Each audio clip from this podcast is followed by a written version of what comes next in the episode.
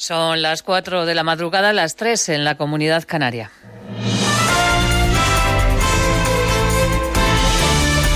Noticias en Onda Cero.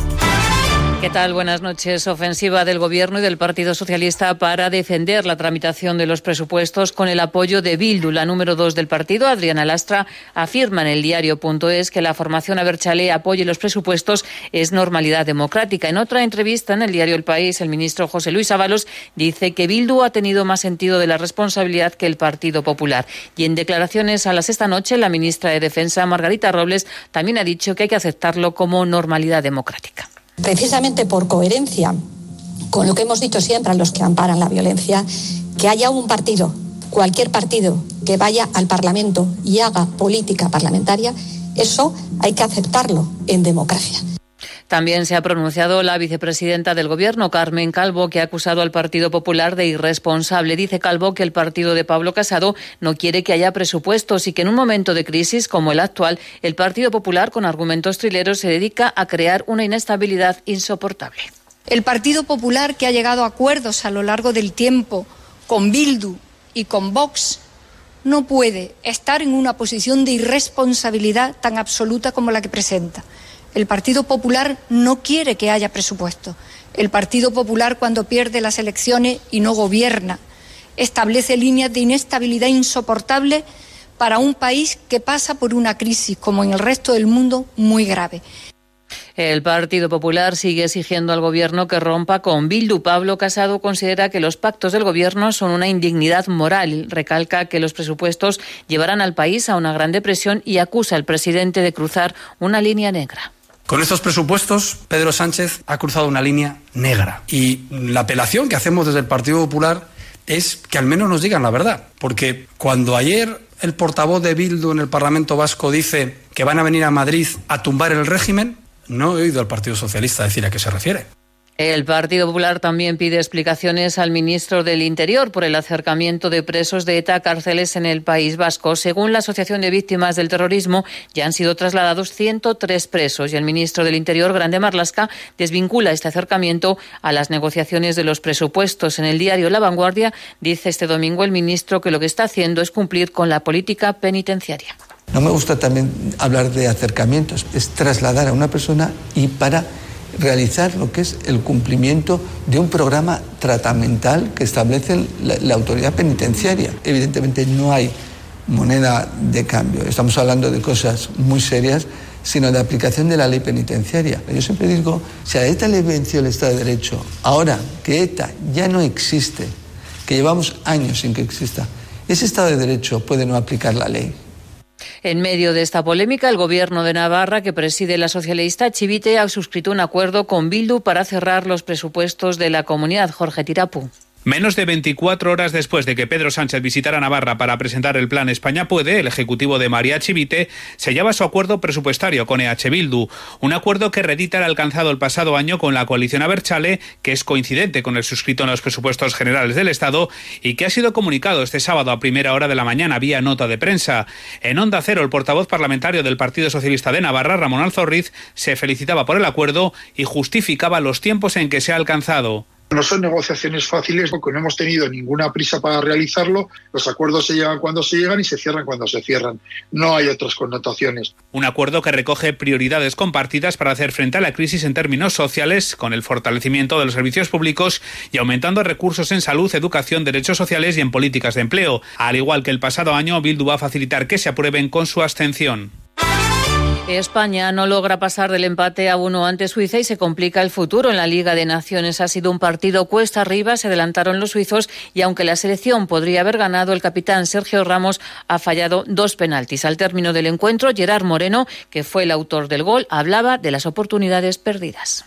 No es el simple hecho ya solo de los penaltis, ¿no? Al final el equipo llega, el equipo genera ocasiones, ese es el camino. Si, si no generáramos ocasiones y si no creáramos pues esas llegadas, eh, no tendríamos opciones, opciones de marcar gol. Creo que tenemos muchas, eh, es ir afinando, ¿no? Y al final yo te digo, ¿no? Que si jugamos así contra Alemania, con esas llegadas, acabaremos marcando goles porque el equipo lo está haciendo bien.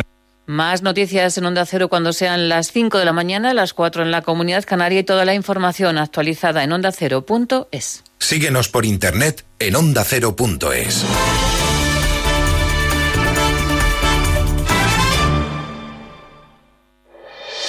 Este domingo vive todo el deporte en Radio Estadio.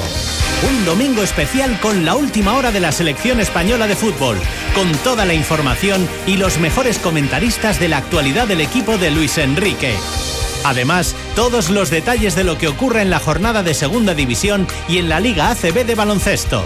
Y un resumen especial del Gran Premio de Motociclismo en Valencia y de la Fórmula 1 en Turquía.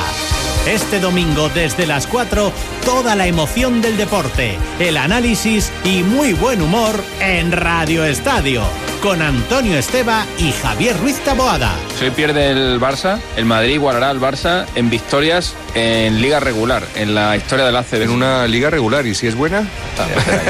Que ha intentado hacer ahí un reverso y... Te perdono, te perdono. No estaba ahí atento. Te perdono, Alex. Te mereces esta radio.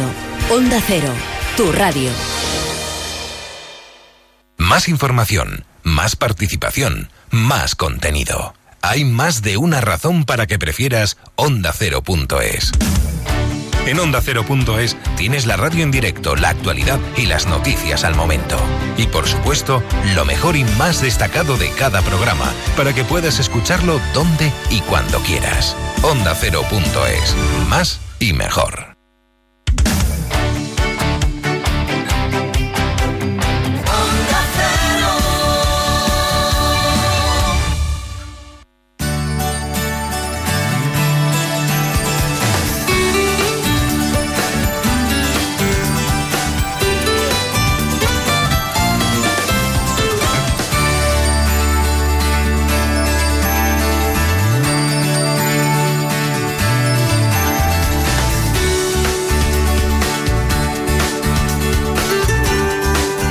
En buenas manos.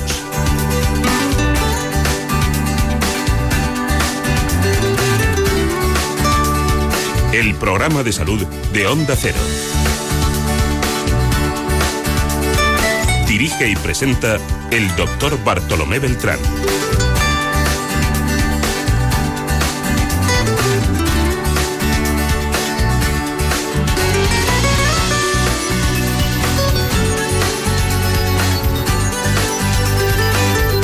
Tal? ¿Cómo se encuentran? Me alegro mucho de saludarles.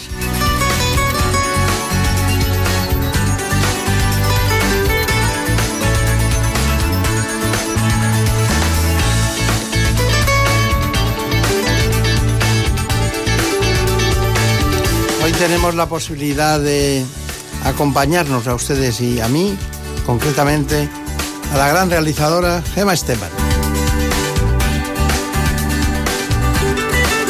Como siempre en la producción, Marta López Llorente.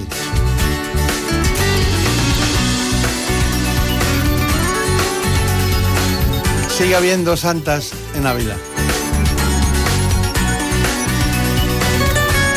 Han colaborado los del equipo de ¿Qué me pasa, doctor? en la sexta.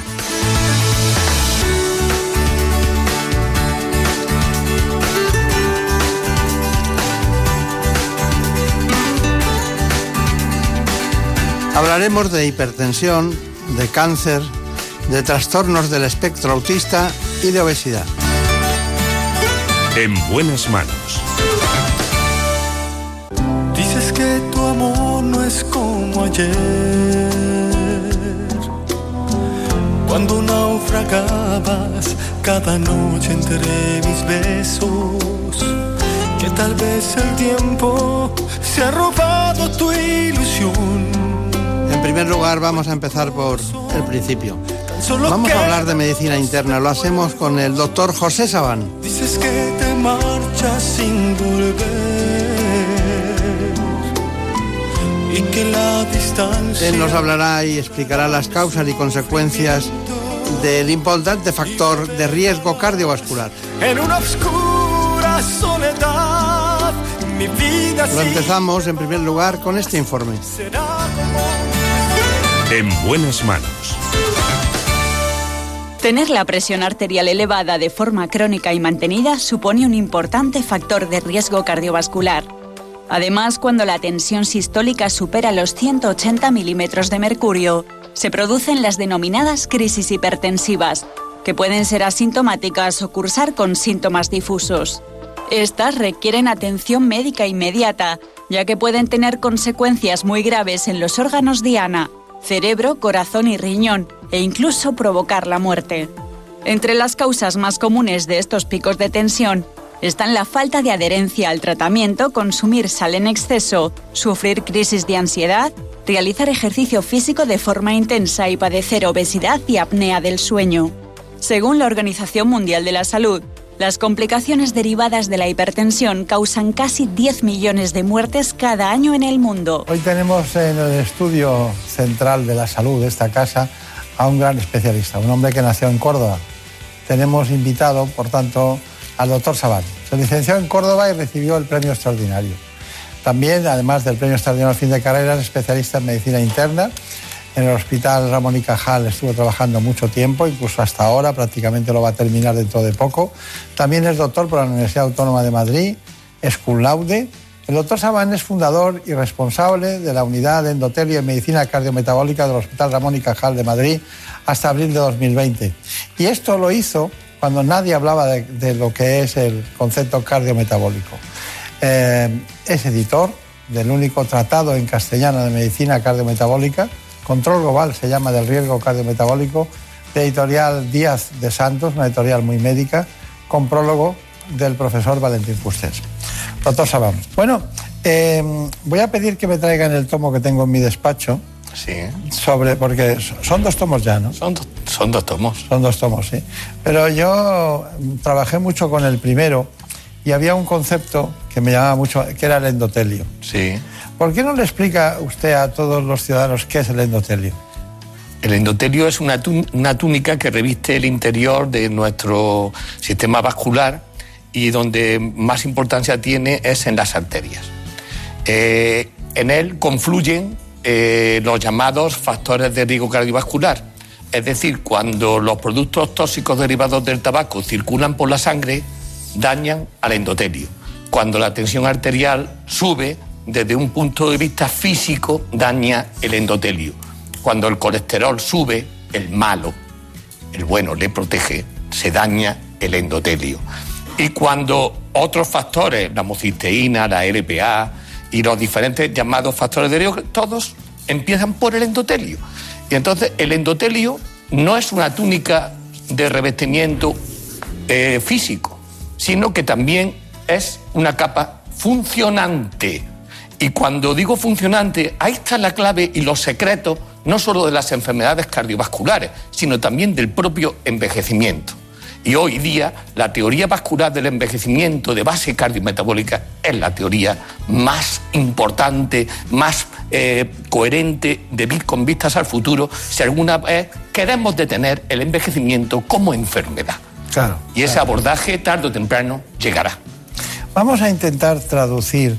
Eh, usted, eh, perdóneme, podría ser, usted mm, se dedicó a lo que es la fontanería de las arterias y dentro de esa fontanería que tienen esos tubos que nos llevan la sangre al cerebro, al corazón, al hígado, a los órganos principales, a los órganos diana, tiene una cobertura interna que es la íntima y ahí está el endotelio. Y ese endotelio es capaz de funcionar, no solo es un elemento pasivo que acumula grasa, sino que eh, puede interactuar con muchas cosas. Claro, produce sustancias, una vasoconstrictora, otra vasodilatadora, y dependiendo de cada órgano, el organismo eh, se va autorregulando en función del endotelio local. O sea que en el bazo funciona de una manera, en el hígado el endotelio funciona de otra manera, en los riñones funciona de otra manera, en el cerebro funciona de otra manera y en el corazón funciona tanto a nivel de las arterias coronarias como revistiendo el interior del corazón, que eso también es endotelio. ¿Qué cantidad de errores cometemos cuando eh, después de mucho tiempo aprendemos esto? ¿no? Bueno, puede ser. ¿Usted qué haría para no morirse? Eh, mm, hombre, yo quiero morirme. ¿Ah, sí? Sí, hombre, en llegado el momento, sí. Quiero Pero- decir que yo no quiero, no pretendo ser inmortal a, parti- a partir de mis teorías. Creo que eh, la, la inmortalidad como tal eh, no existe. No, no, no hablo de inmortal- hablo de envejecimiento.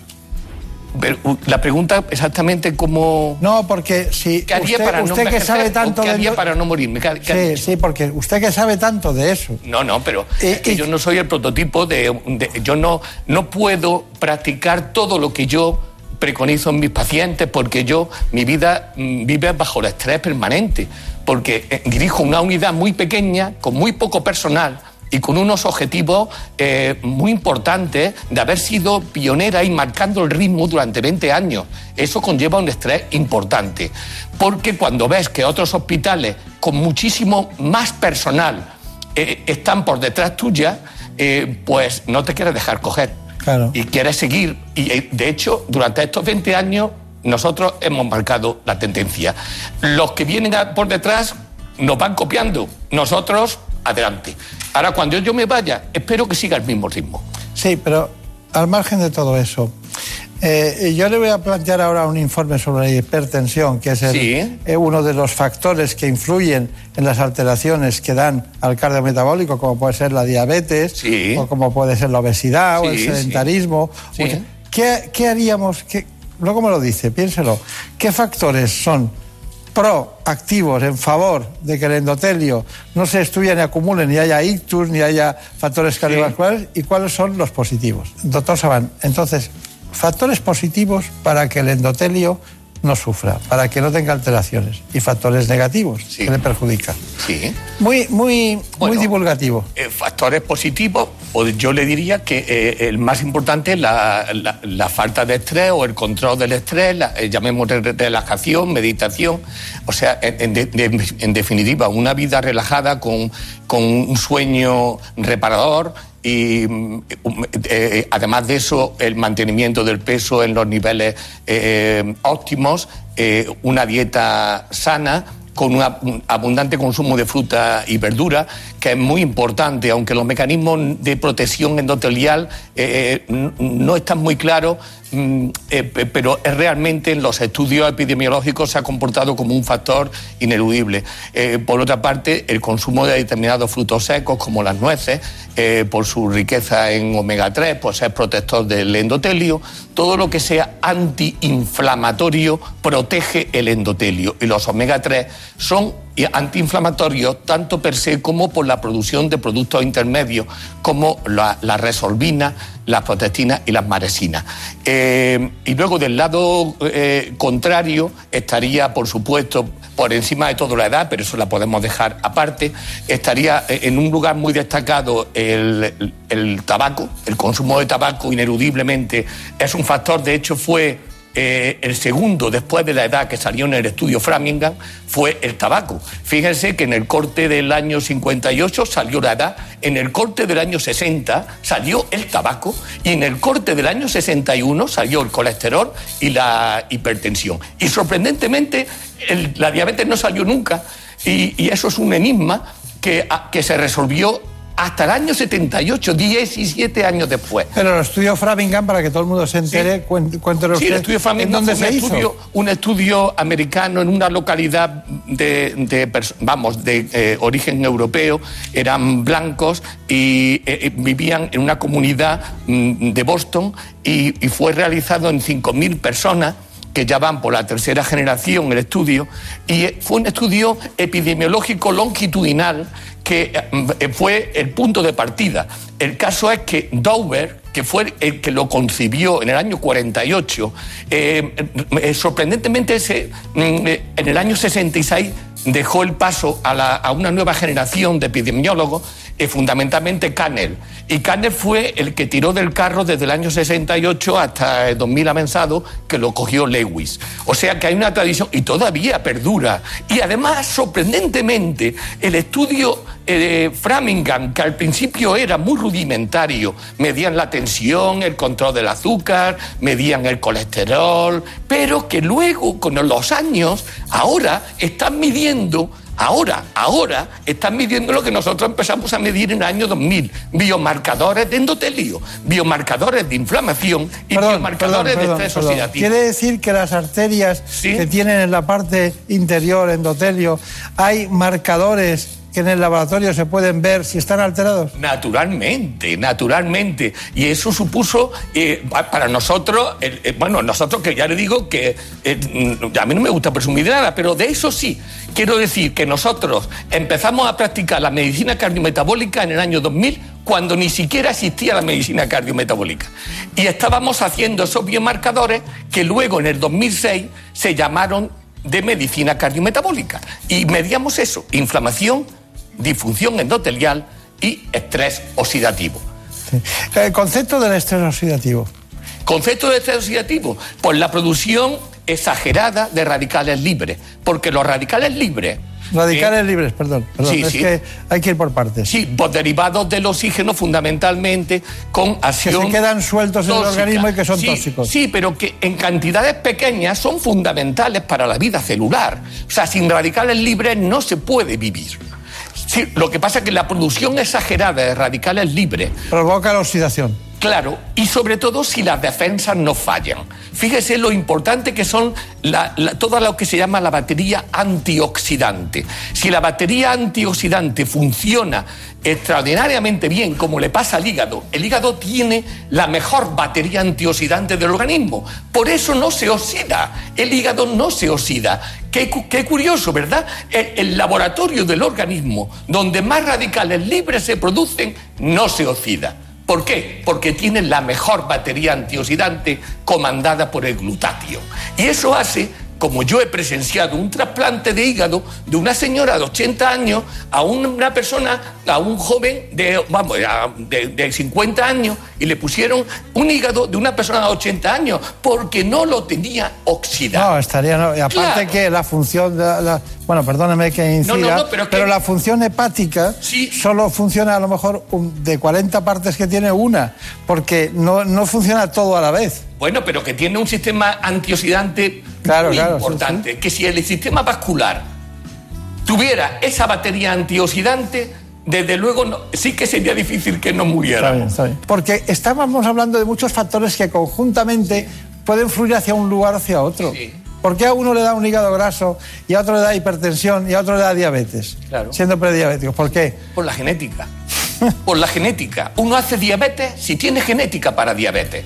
Si no tiene genética para diabetes, no hace diabetes. Pero solo el aunque tres- sea muy obeso, aunque no hagas nada de actividad física. Pero solo el 30%. No, no, no. La no, no. No, la genética en la diabetes es determinante. ¿Sí? ¿De en qué porcentaje?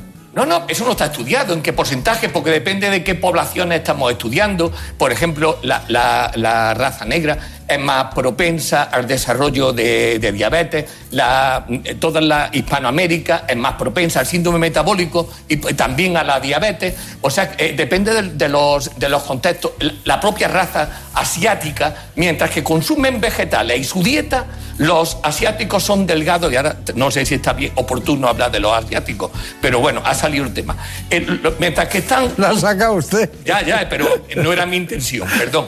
Eh, mientras que están delga- mientras que consumen su dieta en su tierra y están delgados, no tienen síndrome metabólico y no hacen problemas de hiperglucemia, diabetes y tal. Lo sacas de su dieta y lo pones en una dieta occidental. Por ejemplo, eh, yo recuerdo haber visto en Inglaterra un colegio asiático salir todos los niños y todos gorditos en un colegio asiático en Londres.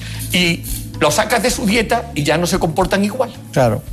Es que les gusta mucho el dulce a los londinenses. Bueno, no lo sé si es el dulce. Yo creo que pues le digo que es la genética. Bueno, la genética que tienen en- es una genética de ahorro y que cuando lo sacas de su dieta, entonces hacen con mucha eh, tendencia. Patologías. Yo creo que la genética es muy importante en la diabetes. No, no, perdone, perdone, es muy importante y además algo que tenemos la suerte de no poder controlar.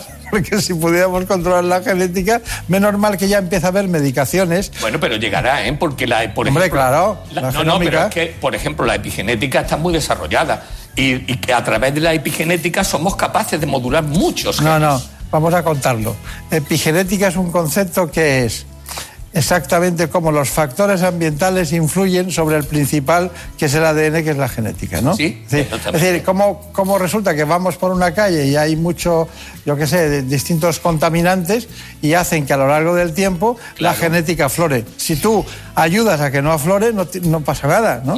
Y la genética te ayuda. Sí, muy bien. Bueno, pero podríamos estar aquí hasta el siglo que viene usted y yo porque me encanta oírle, me encanta sobre todo la consistencia que tiene todo lo que dice, que es fundamental en un programa de hoy, que hay muchas cosas que, mejor pasar página.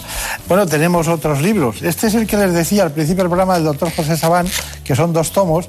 Control global del riesgo cardiometabólico. Le pido, por favor, que no lo toque de aquí, que así lo vemos todos. Eh, se, cita el factor endotelial, que es muy importante, que es un concepto para usted clásico ya en su trabajo, pero para muchos es una auténtica innovación, ¿no? Y si me permite, es el primer libro de medicina que habla de envejecimiento dentro de los aspectos cardiovasculares y trata el envejecimiento como una enfermedad. Y además aborda toda la biología molecular del envejecimiento en 150 páginas. A ver quién da más. Eh, Ahí le ha salido la parte cordobesa. De todas maneras, de todas maneras usted lo puede hacer porque es verdad. Hay una cuestión y es que nosotros deberíamos saber cuál es la prevención de la hipertensión. Sin duda, el mejor tratamiento de la hipertensión es evitar su aparición. Y para ello es fundamental seguir un estilo de vida cardiosaludable. Está comprobado que fumar aumenta la presión arterial y la frecuencia cardíaca. Por lo tanto, dejar este hábito sería el primer paso para prevenirla. Y lo mismo sucede con la alta ingesta de alcohol. Otra de las medidas preventivas es reducir el peso. Las personas obesas tienen de 2 a 6 veces más probabilidades de desarrollar hipertensión que las personas con un peso saludable. Además, multitud de estudios aseguran que el ejercicio físico regular consigue bajar las cifras de presión arterial. Y es que tan solo 30 minutos diarios de deporte pueden resultar muy efectivos a la hora de mantener la tensión a raya. También hay que tener en cuenta las recomendaciones dietéticas, como reducir la sal y los alimentos que la contengan, sin olvidarnos de consumir verduras, legumbres, frutos secos y cereales, usar aceite de oliva como grasa principal, tomar más aves y pescado y menos carnes rojas. Enseguida iremos con Arancha Barbero para ver cuál es el diagnóstico de la tensión arterial, cómo se diagnostica cuando es alta. Pero ¿qué quería decir usted o qué le apetece decir sobre la prevención de la hipertensión? Mucho. Me gustaría mucho, pero no tengo tiempo. Pero entonces voy a poner el foco. El foco es que se gasta mucho dinero en medicamentos antihipertensivos eh, porque no diagnosticamos la tensión a tiempo. Si diagnosticáramos la tensión en fases de prehipertensión y pusiéramos todo el foco en eso, eh, estaríamos evitando no solo los hipertensos del, su- del- del futuro, sino que también al mismo tiempo controlando el gasto del futuro. Me explico. Nosotros Lo he tenemos, entendido perfectamente. nosotros tenemos que incentivar el, el- el ejercicio, la dieta y eh, promocionar el peso eh, óptimo. Eh, todo eso antes de que aparezca la hipertensión, no cuando la hipertensión ya está. Está entendido el concepto. Eh, Marina Tuliak ya me ha dicho cuando estábamos viendo la prevención, dice, este especialista tiene que venir otro día porque tengo una cantidad de preguntas que no puede con ellas ya, es un zurrón ahí. Pero yo necesito las cosas comprometidas con el trabajo que hemos hecho, sacarlas. Y Arancha Valero merece que nos diga en este momento cuál es y cómo se hace el diagnóstico de la hipertensión. Lo primordial, sobre todo a la hora de hacer esta prueba, es dejarla un poquito en reposo. La tensión hay que estar tranquilo, tomársela tranquilo y que pase un tiempo antes de cualquier actividad, incluso caminar. Esperar cinco minutitos y tomar la tensión. Y siempre tomarla varias veces. La primera no es la que nos vale. La tensión es una tensión, es muy variable en cualquier momento o estado del día y entonces tiene que estar en unas circunstancias estables para que nos podamos fiar de esa presión. Una única tensión no nos dice nada ni nos informa de nada. Hay que medirle la velocidad de onda de pulso, es decir, la velocidad de la sangre, sin más, ¿vale? Para eso le tengo que poner estos electrodos porque lo que vamos a hacer es que los latidos de su corazón junto con el pulso que yo voy a captar se van a sincronizar, ¿vale? Y con eso ya nos va a calcular el aparato la velocidad que lleva la sangre, ¿vale? Al medir la velocidad nos está diciendo cómo son sus arterias de elásticas y capaz de asumir ese volumen que tiene de sangre. Cuanto más elásticas, mejor. Cuanto más rígidas, peor, porque va a ir más rápido y más, mm, va a tener más, la tensión más alta. Todas estas pruebas son para estratificación del riesgo cardiovascular y ver la lesión de órgano diana, por decir la, la lesión de algún órgano en concreto por la subida de hipertensión o otros factores de riesgos cardiovasculares. Bueno, ahora lo que realmente vamos a hacer es una prueba de imagen para visu- visualizar las carótidas, ¿vale? ¿Realmente veis esta, esta capita? Eso es lo que todos tenemos alrededor de nuestras arterias, ¿vale? Es el grosor íntima media que llamamos. ¿Qué sucede? Que incluso a veces se forma alguna placa que llamamos nosotros, que es un abultamiento, y produce, puede producir parcialmente alguna obstrucción a nivel arterial. Lo medimos a nivel de carotidio como carácter preventivo, para ver que ahí está bien. Si ahí está bien, pues es representativo del resto de las arterias de nuestro cuerpo. Si ahí ya está mal, pues hay que empezar a tomar medidas más intensas del tratamiento, estilos de vida y demás, ¿vale? Vale, vale, vale. Si ella lo dice, pues vale. Pero después de ver el diagnóstico, doctor Sabán, ¿cuál es su conclusión? Bueno, yo he dejado para el final un aspecto que no ha salido de una conversación, pero que precisamente lo he hecho a posta. ¿Solo uno? Sí, porque la hipertensión para que sea fiable y sea tratable tiene que estar bien medida. Y eso, por desgracia, no siempre ocurre. No. No siempre ocurre en la consulta del médico, no siempre ocurre en la consulta de enfermería, aunque ellas afinan más porque van menos deprisa que en las consultas médicas. Y no funciona casi nunca o pocas veces en farmacia porque la postura no es la adecuada ni hay un reposo previo. Y por desgracia tampoco se explica bien al enfermo cómo se la haga, cómo se la tiene que hacer en su casa. Así que Muchos tienen aparato de tensión, pero si no se le explica correctamente cómo se la tiene que determinar, cuántas veces al día, difícilmente va a ayudar al médico al control e implicarse en su propia tensión. Dígalo usted, ¿cuántas veces al día? Normalmente lo recomendable es dos tomas de tensión antes de desayunar, dos tomas de tensión antes de cenar y con un reposo previo de la primera toma de al menos cinco minutos y de la segunda toma con respecto a la primera de al menos tres minutos.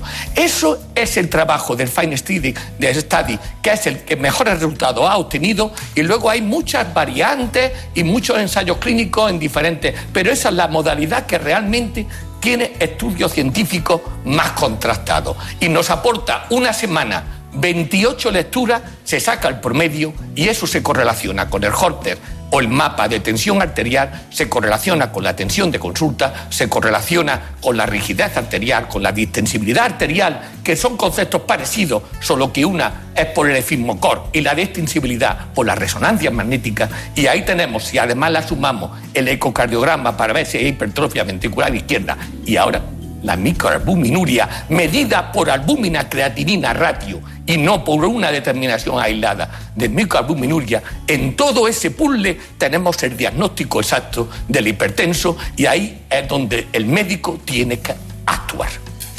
Muy bien. Me gusta mucho escucharle porque eh, yo le había preguntado una cosa y usted nos ha dado el concepto. No, no, no, no, no, no. El concepto básico global para saber dónde estamos. Bueno, ¿y a usted le, le puedo hacer una pregunta en confianza? ¿Usted me bebe para jubilarme? No, ¿Eh? no. ¿De verdad? Me, me da ánimo. Bueno, eh, a mí me parece que el tema humano y personal, asistencial, que usted ha trasladado a muchos pacientes, tiene un valor infinito. Y los, los parámetros que ponemos los hombres en los hospitales, en la vida, eh, son finitos. Por tanto, esa contradicción la tenemos todos. Sí. Así que, bienvenido al mundo de la contradicción. Muchas gracias y que sea usted muy feliz. Vale. Un abrazo. Gracias, adiós. En buenas manos. El programa de salud de Onda Cero. Dirige y presenta el doctor Bartolomé Beltrán. Es lógico. Murprotec, empresa líder en la eliminación definitiva de las humedades, patrocina la salud en nuestros hogares. En Murprotec seguimos estando a tu lado frente a las humedades y nunca dejaremos de pensar en tu salud. Por eso apoyamos a todos aquellos que lo necesitan, ampliando en 500.000 euros nuestro bono social familias y empresas. Acabamos de forma definitiva con las humedades. Llámanos al 930 1130 o accede a murprotec.es. Seguimos cuidando de ti. En buenas manos.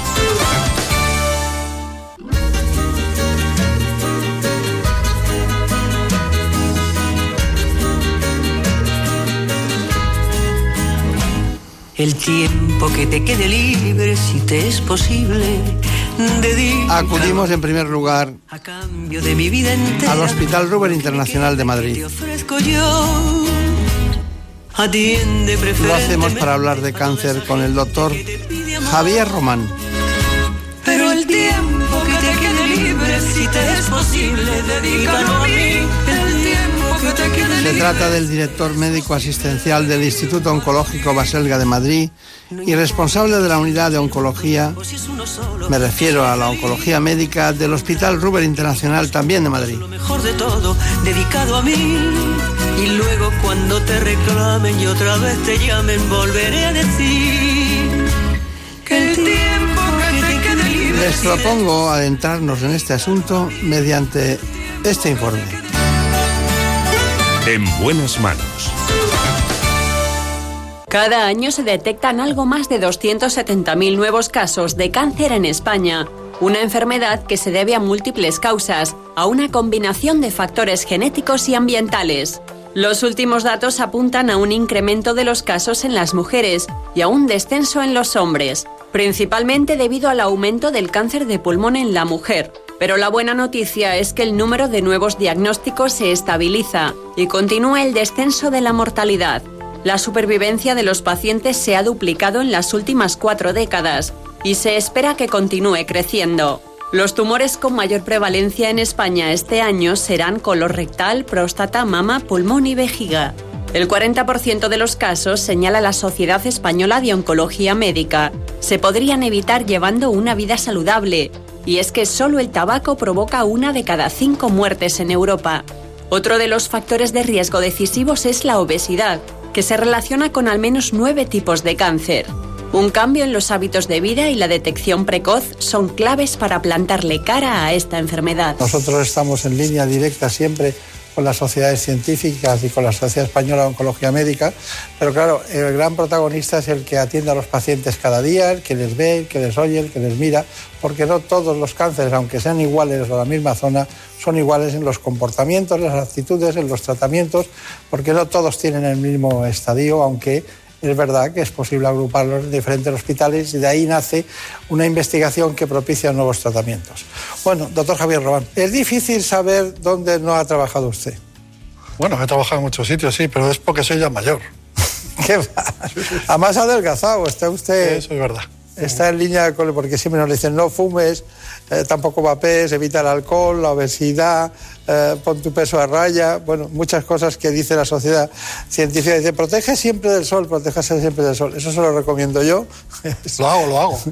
y, y bueno, y también es eh, que se puede cambiar el futuro en un porcentaje muy alto para muchas personas, ¿no? Si evitan todo ello. Entonces, cuénteme, ¿cuál es su responsabilidad en este momento? Bueno, soy el director médico asistencial del Instituto Oncológico IOB y dirijo un grupo de oncólogos que trabajamos en los hospitales eh, Ruber de Madrid, Ruber Juan Bravo, Ruber Internacional, y integrados dentro del grupo IOB, que también eh, tenemos la responsabilidad de atender a los pacientes oncológicos en el Hospital Quirón de Barcelona. Claro. IOB es lo que ustedes llaman Instituto Oncológico Madrileño, ¿no? No, no exactamente. Es el Instituto Oncológico que nació en Barcelona, que lo fundaron los doctores Baselga y Tabernero hace más de 20 años y en este momento ya hace siete estamos en Madrid y como te decía llevamos la responsabilidad de atender a los pacientes en varios hospitales del Grupo Quirón. Está muy bien, está muy bien. ¿Están ustedes coordinados?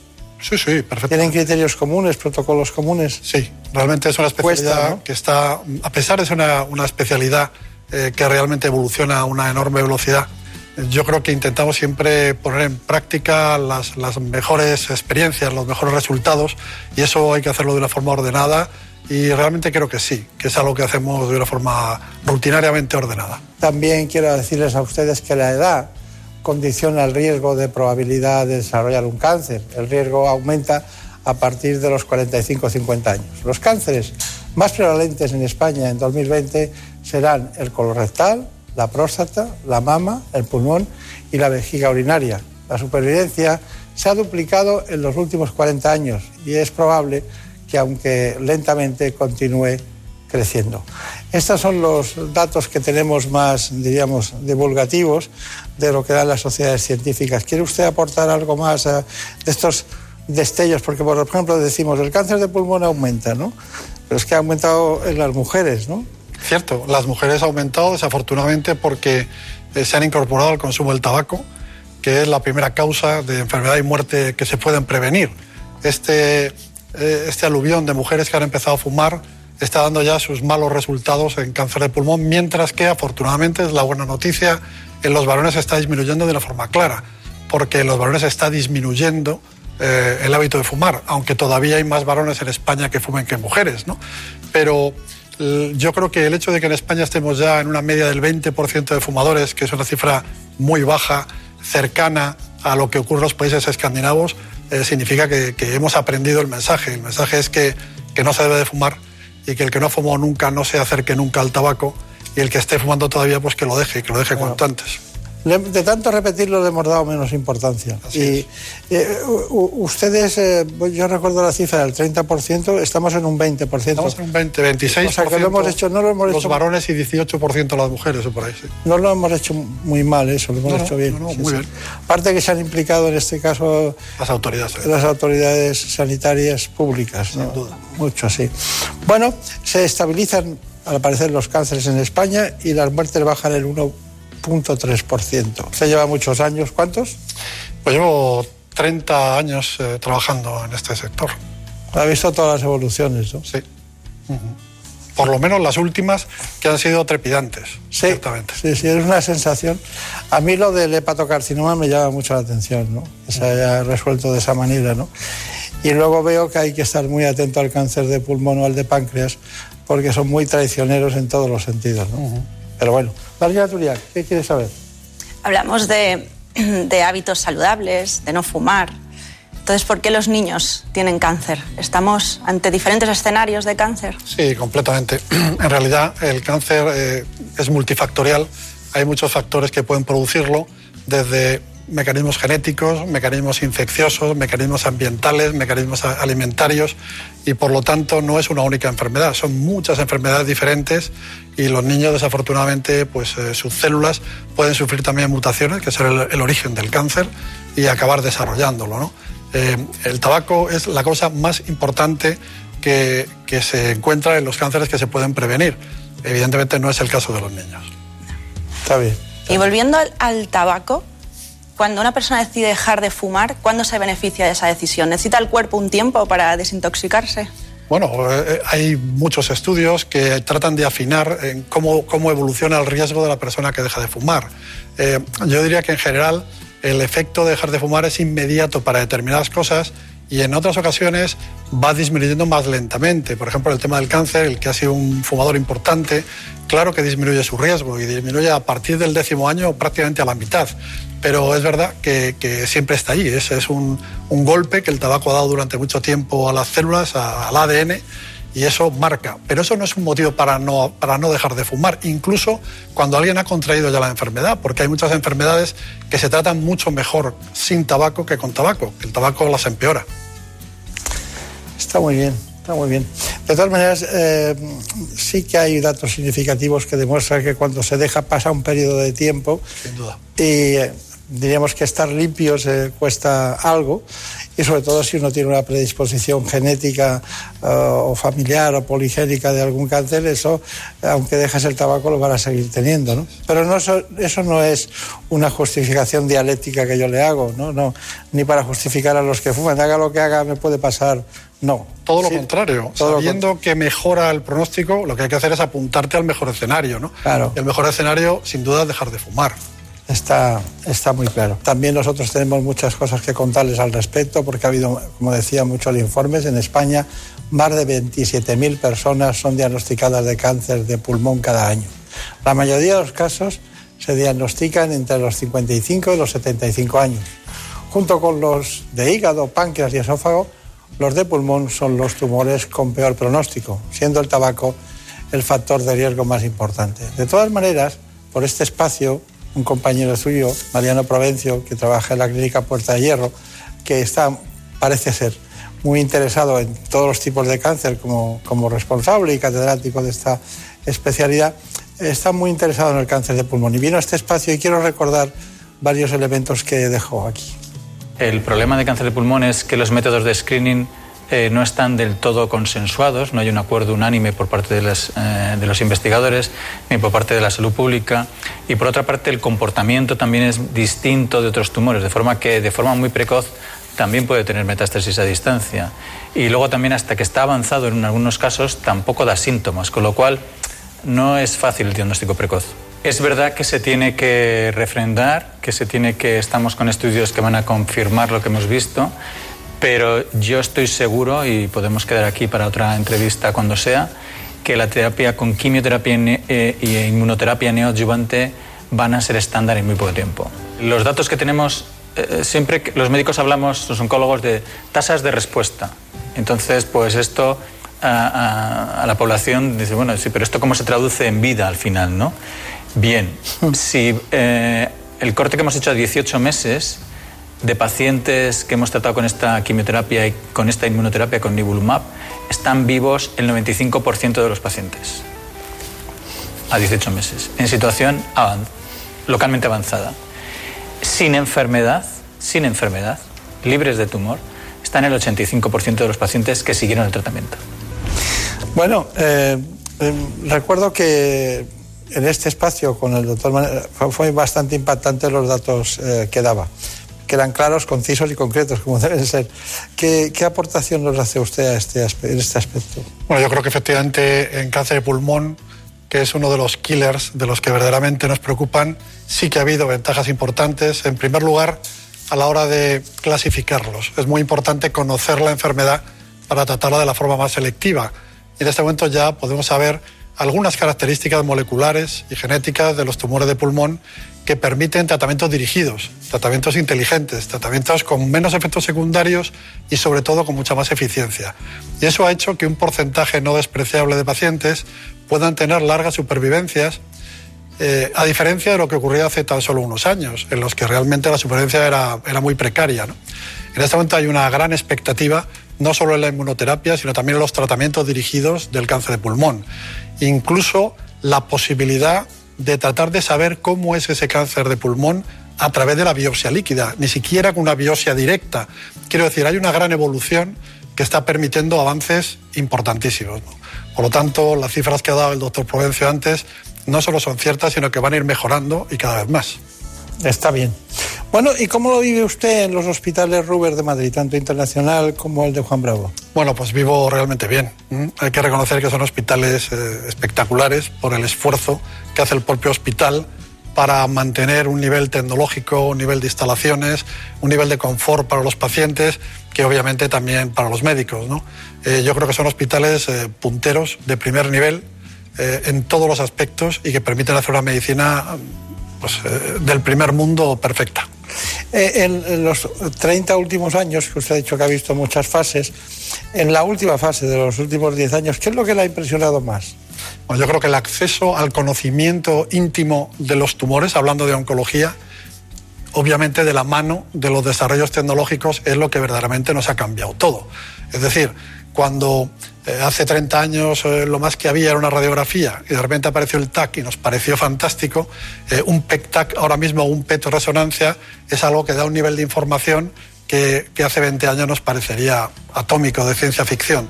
El poder conocer una mutación de un pedacito del DNA de un tumor que pueda ser tan relevante como que cambie el pronóstico de un paciente y que haga que sea un paciente incurable a que se cure o a que tenga una larga supervivencia, es algo que si me lo dicen hace 10 años, pues hombre, en fin, me hubiera confiado en que a lo mejor sí, pero de luego no lo tendría tan claro. ¿no?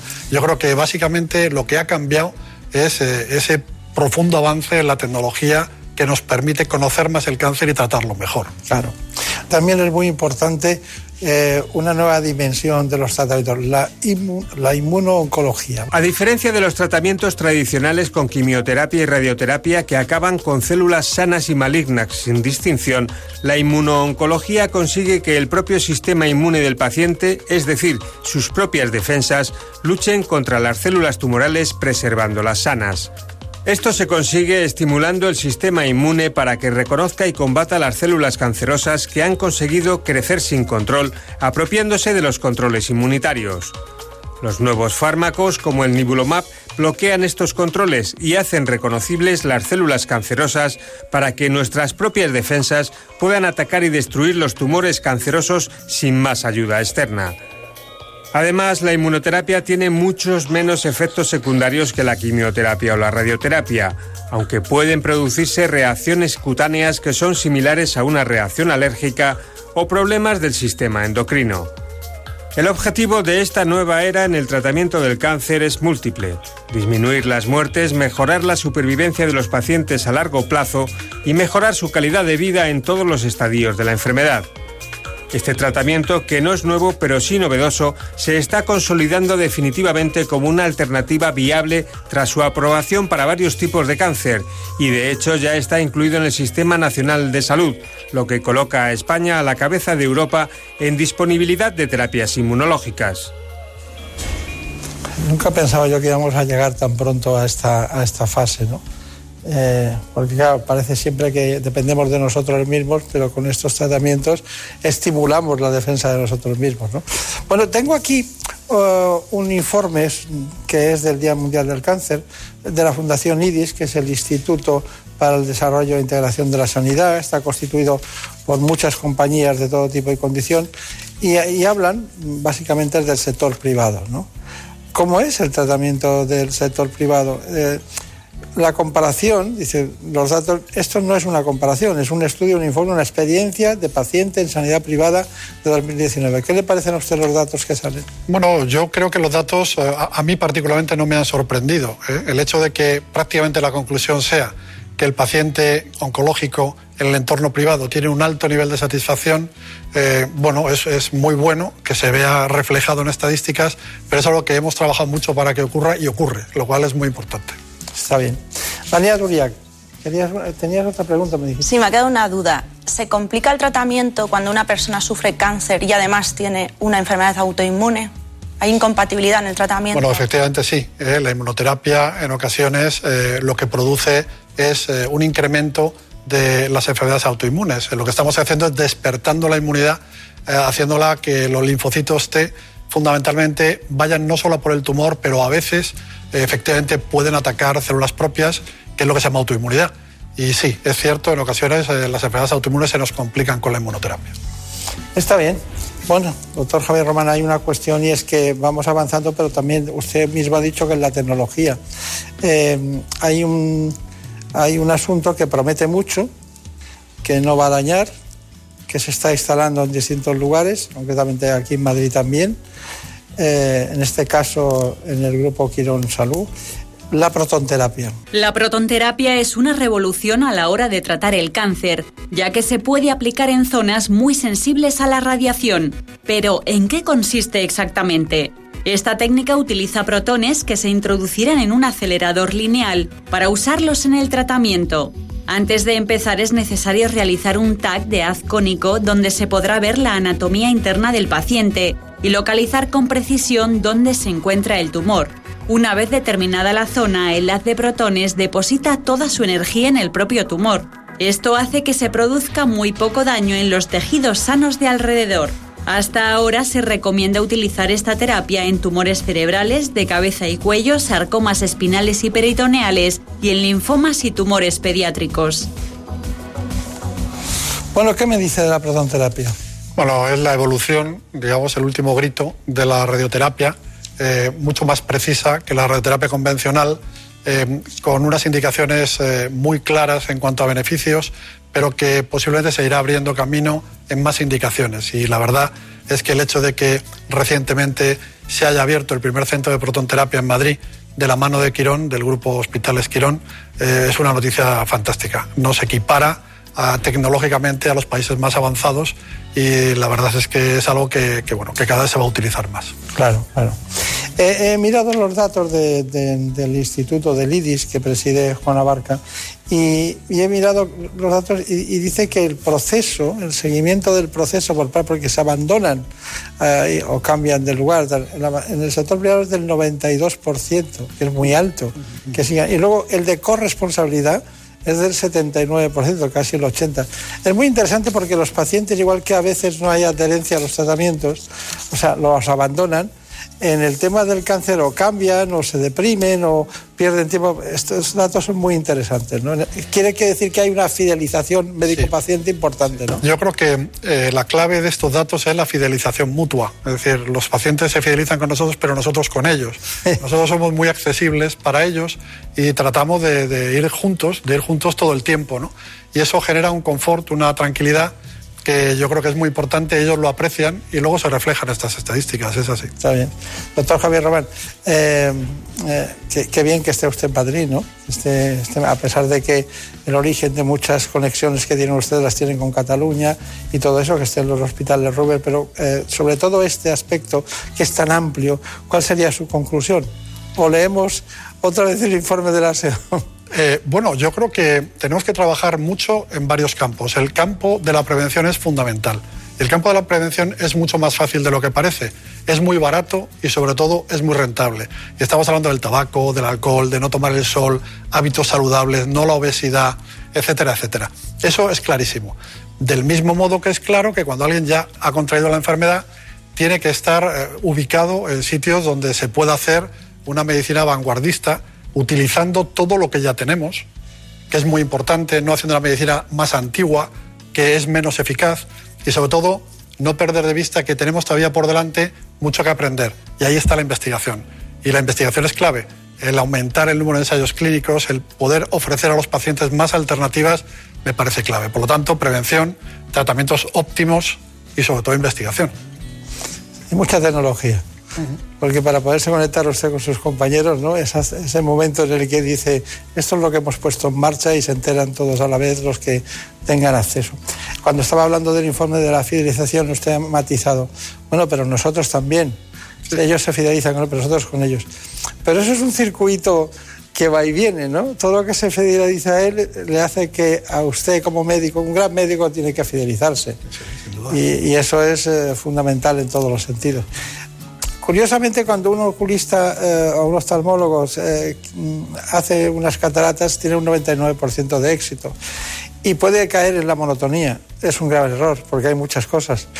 Eh, en esto no se cae nunca en la monotonía, porque se acompasa, o hay que acompasar al paciente que lo vive de distintas maneras a cómo es el proceso en sí. ¿no? Claro, son personas que se van habituando al proceso, otras veces no, hay altibajos, y yo creo que en ese sentido, el médico no tiene que ser vanguardista, tiene que ser el médico de siempre, tiene que ser un médico que está ahí, que está con sus pacientes y que es persona, ¿no? Yo creo que esa es clave. Ahí no hay que evolucionar mucho, hay que ser como eran los médicos de antes, que a lo mejor no tenían grandes tecnologías, grandes herramientas para curar, pero curaban con su palabra y estando allí. Yo creo que eso no hay que perderlo. Muy bien, pues yo creo que es la especialidad que los médicos gastan más serotonina de todas con ellos mismos, ¿no? Porque hay que transmitir a todos la alegría de la esperanza, ¿no? Y eso es difícil. Bueno, ha sido, doctor Román, un placer de nuevo estar con usted. Muchas gracias. Gracias. Marina Tuliac. Muy bien, ¿eh? Si no fuera por ti no sabríamos lo... No haríais el programa. No haríamos el programa. Esas inquietudes que nos traes de la calle siempre. Muchas gracias. En buenas manos.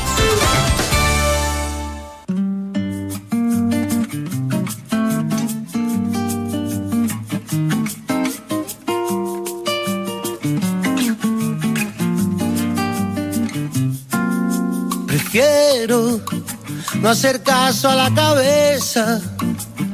Me quedo con esos que ni se lo piensan. Prefiero. Y aquí Marta López Llorente es cuando me dice paso a boletos. Eso quiere decir que llegan los servicios informativos para contarnos lo que pasó en la última hora en España y en el mundo. Caer en la trampa un amor prohibido. Prefiero poquito de nada que más de lo mismo. Mil veces prefiero a todos aquellos que son como niños. Mil veces prefiero que pierdan los buenos, que ganen los indios. Mil veces prefiero a todos aquellos que son como niños. Mil veces prefiero que pierdan los buenos, que ganen los indios. Prefiero dejar la luz apagada, dormir en el lado que da la ventana. Prefiero un asiento volando que un as en la manga. Prefiero creer que es cuestión de tiempo, que lo que se sueña se acaba cumpliendo.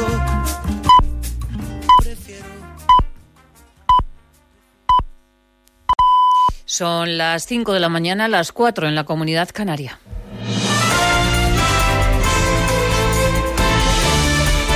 Noticias en Onda Cero. ¿Qué tal? Buenos días. Los colegios de médicos piden la dimisión del responsable de alertas y emergencias, Fernando Simón. Los médicos piden al Gobierno un giro radical en la gestión de la pandemia y que nombre un comité de expertos independientes. De esta petición de dimisión se ha desmarcado el Colegio de Cataluña porque dicen que la crítica no justifica pedir el cese. El presidente del Consejo General, Serafín Romero, también reclama que Fernando Simón rectifique unas declaraciones en las que hablaba del contagio de los sanitarios. Comentar que o había un mal comportamiento por parte de los profesionales en general y los médicos en particular, eh, lo consideramos una verdadera irresponsabilidad, una falta de sensibilidad y sobre todo un no reconocimiento del esfuerzo, del trabajo, de la vocación y de todo el compromiso que los miles y miles de profesionales sanitarios vienen desarrollando en pro de combatir esta pandemia. En defensa de Fernando Simón ha salido la ministra de Defensa Margarita Robles, que en la sexta noche ha dicho que Simón es un hombre entregado para controlar la pandemia, aunque la ministra no quiere polemizar con, los, con el Colegio de Médicos y el corporativismo. Yo no voy a entrar a valorar las peticiones que ellos realizan. Sí que le puedo decir que yo conviví muy de cerca con Fernando Simón durante los tiempos en que, como autoridad delegada, junto con otros tres ministros y el presidente del Gobierno, estuvimos permanentemente, nos reuníamos cada día en Moncloa para hacer una evolución de la pandemia y he visto una persona absolutamente dedicada, entregada y eso es lo que yo, eso es lo que yo puedo decir. El Frente Polisario ha anunciado un segundo ataque y afirma que ha causado bajas mortales. En un comunicado, el Ejército de Liberación Saharaui asegura que han bombardeado posiciones marroquíes en el paso fronterizo de Gergerat. El gobierno de Rabat, sin embargo, no confirma ni desmiente este segundo ataque. Ante este resurgir de las hostilidades, el portavoz de la ONU, Stefan Dujarric, expresa su preocupación por los acontecimientos e insta a un alto el fuego. El secretario general lamenta que estos esfuerzos no hayan tenido éxito y expresa su profunda preocupación por las posibles consecuencias de los últimos acontecimientos. La ONU sigue comprometida en hacer todo lo posible para evitar el colapso del cese al fuego vigente desde el 6 de septiembre de 1991 y está decidido a hacer todo lo posible para eliminar todos los obstáculos a la reanudación del proceso político. La pasada tarde en Madrid varios cientos de personas se manifestaban frente al Ministerio de Exteriores para pedir la intervención del gobierno español en el conflicto. El presidente de CEA Sáhara, José Taboada, pedía al Ejecutivo un esfuerzo y un compromiso con el pueblo saharaui. Hoy hemos querido, 45 años de después, reiterar nuestra solidaridad con el pueblo saharaui en su lucha por la libertad y la independencia. Marruecos ha roto el alto el fuego y el pueblo saharaui ha reaccionado unidos, desde las asociaciones de amigos del Sáhara, las familias acogedoras, toda la sociedad española va a ayudar en estas nuevas circunstancias al pueblo saharaui para conseguir sus objetivos. Y el gobierno progresista de España debe hacer algo más por el pueblo saharaui. Del exterior también les contamos que el presidente de Estados Unidos, Donald Trump, ha pedido al Congreso que apruebe un nuevo rescate económico para frenar el deterioro que está causando la pandemia. Este rescate económico los republicanos lo cuantifican en 500.000 millones de dólares. Y sepan también que el presidente del Gobierno, Pedro Sánchez, revela que le gusta la literatura esperpéntica. En una entrevista en el suplemento XL semanal, Sánchez dice que le gustaría cenar con Valle Inclán y preguntarle por el carlismo y recomienda el libro de Leonardo Padura, El hombre que amaba los perros, además de los episodios nacionales de Galdós y sonetos de Lope de Vega. Hoy Gran Premio de Motociclismo en Valencia, en el que Joan Mir puede proclamarse campeón del Mundial, aunque saldrá desde la posición 12. Y en fútbol, España no ha logrado pasar del empate a uno ante Suiza y se complica el futuro en la Liga de Naciones. Ha sido un partido cuesta arriba, se adelantaron los suizos y aunque la selección podría haber ganado, el capitán Sergio Ramos ha fallado dos penaltis. El entrenador Luis Enrique, al término del encuentro, ha defendido con contundencia a Ramos. Yo creo que los números de Sergio están eh, lanzando penaltis están al alcance solo de los elegidos. Sería muy injusto ponerse a valorar por qué ha tirado uno, dos o tres. Es más, si hubiera habido otro penalti lo hubiera tirado él. Tres. Y si hubiera un cuarto, aunque hubiera fallado el tercero, también lo hubiera tirado él. No se puede uno subir solo al carro cuando marca 25 seguidos. Cuando falle dos, criticarlo. Es que sería ya de, de broma. Entonces, hay una lista de tiradores en la, en la que ponemos a los jugadores que los tienen que tirar y el primero era Sergio Ramos. Pues tiraría todos los penaltis que hubiera en el partido. Más noticias en Onda Cero a las 6 de la mañana. Síguenos por internet en ondacero.es.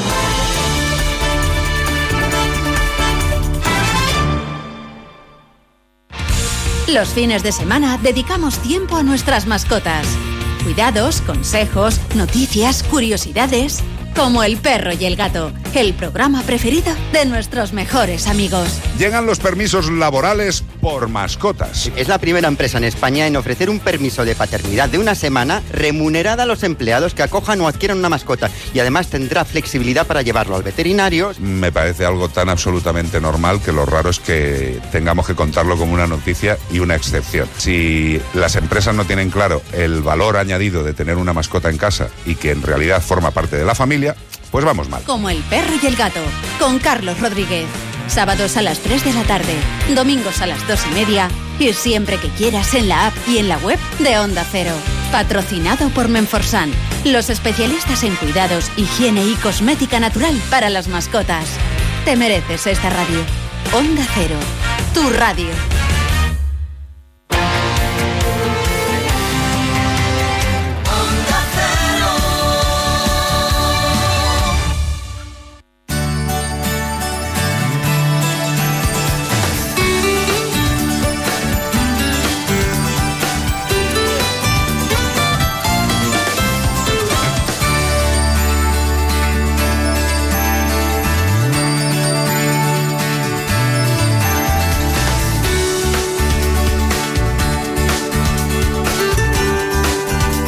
Buenas manos.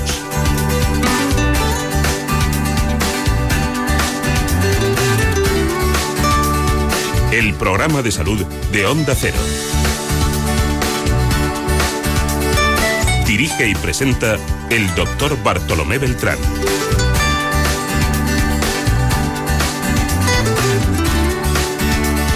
Seguimos en la segunda parte del programa para hablarles a todos ustedes de los trastornos del espectro autista. Acompañan Juan Martos y María Llorente. Se trata de dos expertos en trastorno del espectro autista. Son psicólogos y forman parte del equipo de Letrea y han publicado ese libro que se titula La vida en orden alfabética y el niño al que se le olvidó cómo mirar. Difícil asunto en el que nos adentramos con este informe. En buenas manos. Los trastornos del espectro autista se encuadran dentro de los trastornos del neurodesarrollo. Se caracterizan por una alteración en la comunicación y la interacción social y por presentar intereses fijos y conductas repetitivas. Hace unos años se diferenciaban distintos tipos de autismo, pero ahora se consideran en su conjunto y se distinguen en función de su gravedad y de las habilidades a las que afectan. Aunque no se sabe con seguridad el número de casos que hay en España, se estima que podrían rondar las 450.000 personas. Los estudios epidemiológicos realizados en Europa apuntan a una prevalencia de aproximadamente un caso por cada 100 nacimientos. En cuanto a sexos, esta enfermedad se da más en hombres, aunque puede deberse a que ha habido un alto infradiagnóstico en las mujeres. A pesar de que no tiene cura, un diagnóstico precoz, conocer el trastorno y sobre todo un entorno familiar favorable y la ayuda de los profesionales adecuados pueden contribuir de forma muy significativa al bienestar de las personas con trastornos del espectro autista. Bueno, pues la verdad es que me llegaron mi equipo con dos libros que tengo en mis manos. Uno era el niño al que se le olvidó cómo mirar, es este. Y luego el otro es eh, Juan Martos, María Llorente, los dos psicólogos, equipo de Letrea, La vida en orden alfabético, el mundo de las personas con Asperger. Ahora les contaremos todo al respecto porque es profundo y me gustaría que en este tiempo pudiéramos aquilatar aquellas cuestiones que no sabemos, incluso nosotros mismos, porque son temas de grandes especialistas que han profundizado en un ámbito concreto. Juan Martos posee una dilatada experiencia en el campo del autismo y los trastornos del espectro autista. Su andadura profesional comenzó a partir de 1979 con la creación y dirección de un centro de atención temprana que se concentró con el actual Inserso, en el distrito concretamente de Vallecas, en Madrid proporcionando allí atención gratuita a niños con discapacidad. Por otra parte, a mi izquierda se encuentra María Llorente, es psicóloga sanitaria y educativa, licenciada en psicología en la Universidad Autónoma de Madrid, socia fundadora del equipo de Letrea, ese centro especializado en el diagnóstico y tratamiento de los trastornos del espectro autista, que podemos llamar a partir de ahora autismo para que nos entendamos, pero que es el concepto fundamental que utilizan los expertos. Eh, son trastornos específicos del lenguaje, eh, ella es terapeuta eh, con certificación del centro ANEM de Canadá y bueno, y estamos encantados de que esté con nosotros. Muchas gracias. Bueno, ¿qué tal? ¿Cómo va todo? Muy bien, muchas gracias por eh, invitarnos y poder acercarnos un poquito a este campo. Un poquito no, mucho. Tenéis que contarnos muchas cosas porque sabemos muy poco. Bueno, hay una cuestión fundamental para nosotros y es el concepto de autismo, el concepto de trastorno del espectro autista es, eh, se puede considerar como un abanico o como un arco iris en el que la persona que presenta esta dificultad del neurodesarrollo ah, eh, puede presentarse con distintos, eh, distintos niveles de gravedad. Desde personas en las que el autismo viene asociado además con discapacidad intelectual y no hablan o eh, hay una manifiesta incapacidad para relacionarse o aparecen conductas eh, eh, estereotipadas de tipo motor, balanceos, aleteos, hasta las personas que están en el otro lado del espectro de, este abanico en el que nos podemos encontrar a personas que son muy brillantes, con capacidades geniales, con ah, un lenguaje muy elaborado, y a las que probablemente nuestra sociedad les debe dar las gracias por los avances científicos que hemos tenido. Está bien. Bueno, María Llorente, hay una cuestión para nosotros fundamental y es que eh, ¿cómo se diagnostica el autismo? Ya vemos que hay un, autismo que tiene el termostato acelerado hacia el mejor conocimiento y otros que está deteriorado. Esa es una situación ambivalente que no, no encuadra con la ciencia, que tiene más exactitud. Por tanto, estamos hablando de un ámbito dudoso en muchos que los pacientes pueden evolucionar primera pregunta de uno a otro. Y segundo aparte de cómo se diagnostica el espectro autista es decir mm, mm, veo que hay más niños que niñas. Normalmente las enfermedades en general son más frecuentes en las mujeres que en los hombres a todas las que traemos en general. Pero esta no, hombre, cuando son de próstata no, evidentemente. Pero en este caso, ¿me puede explicar estos asuntos? Sí, pues eh, empiezo con el tema del diagnóstico. No hay, no hay una prueba médica que, permita diagnosticar el autismo. O sea, no se hace un análisis de sangre o un escáner y, se, diagnostica. ¿no? Es, es una valoración eh, clínica en la que se tienen que ver pues, eh, un patrón, los, los, tres áreas, las tres áreas que están alteradas en los trastornos de espectro autista. ¿no? Tiene, eh, observamos pues, que hay una alteración en el desarrollo sociocomunicativo del niño, el patrón de interés restringido y repetitivo y, también aspectos relacionados con, hipersensibilidad sensorial. Entonces son evaluaciones clínicas en las que bueno, pues juegas con el niño, te relacionas con él y vas viendo cómo van fallando pues, en determinados hitos de esas tres áreas eh, del desarrollo. Bueno, eh, eh, cuando, cuando, cuando usted me está contando todo eso, eso lleva mucho tiempo verlo. Y usted no está cuando está en su casa. Le cuentan cosas a los padres, ¿no?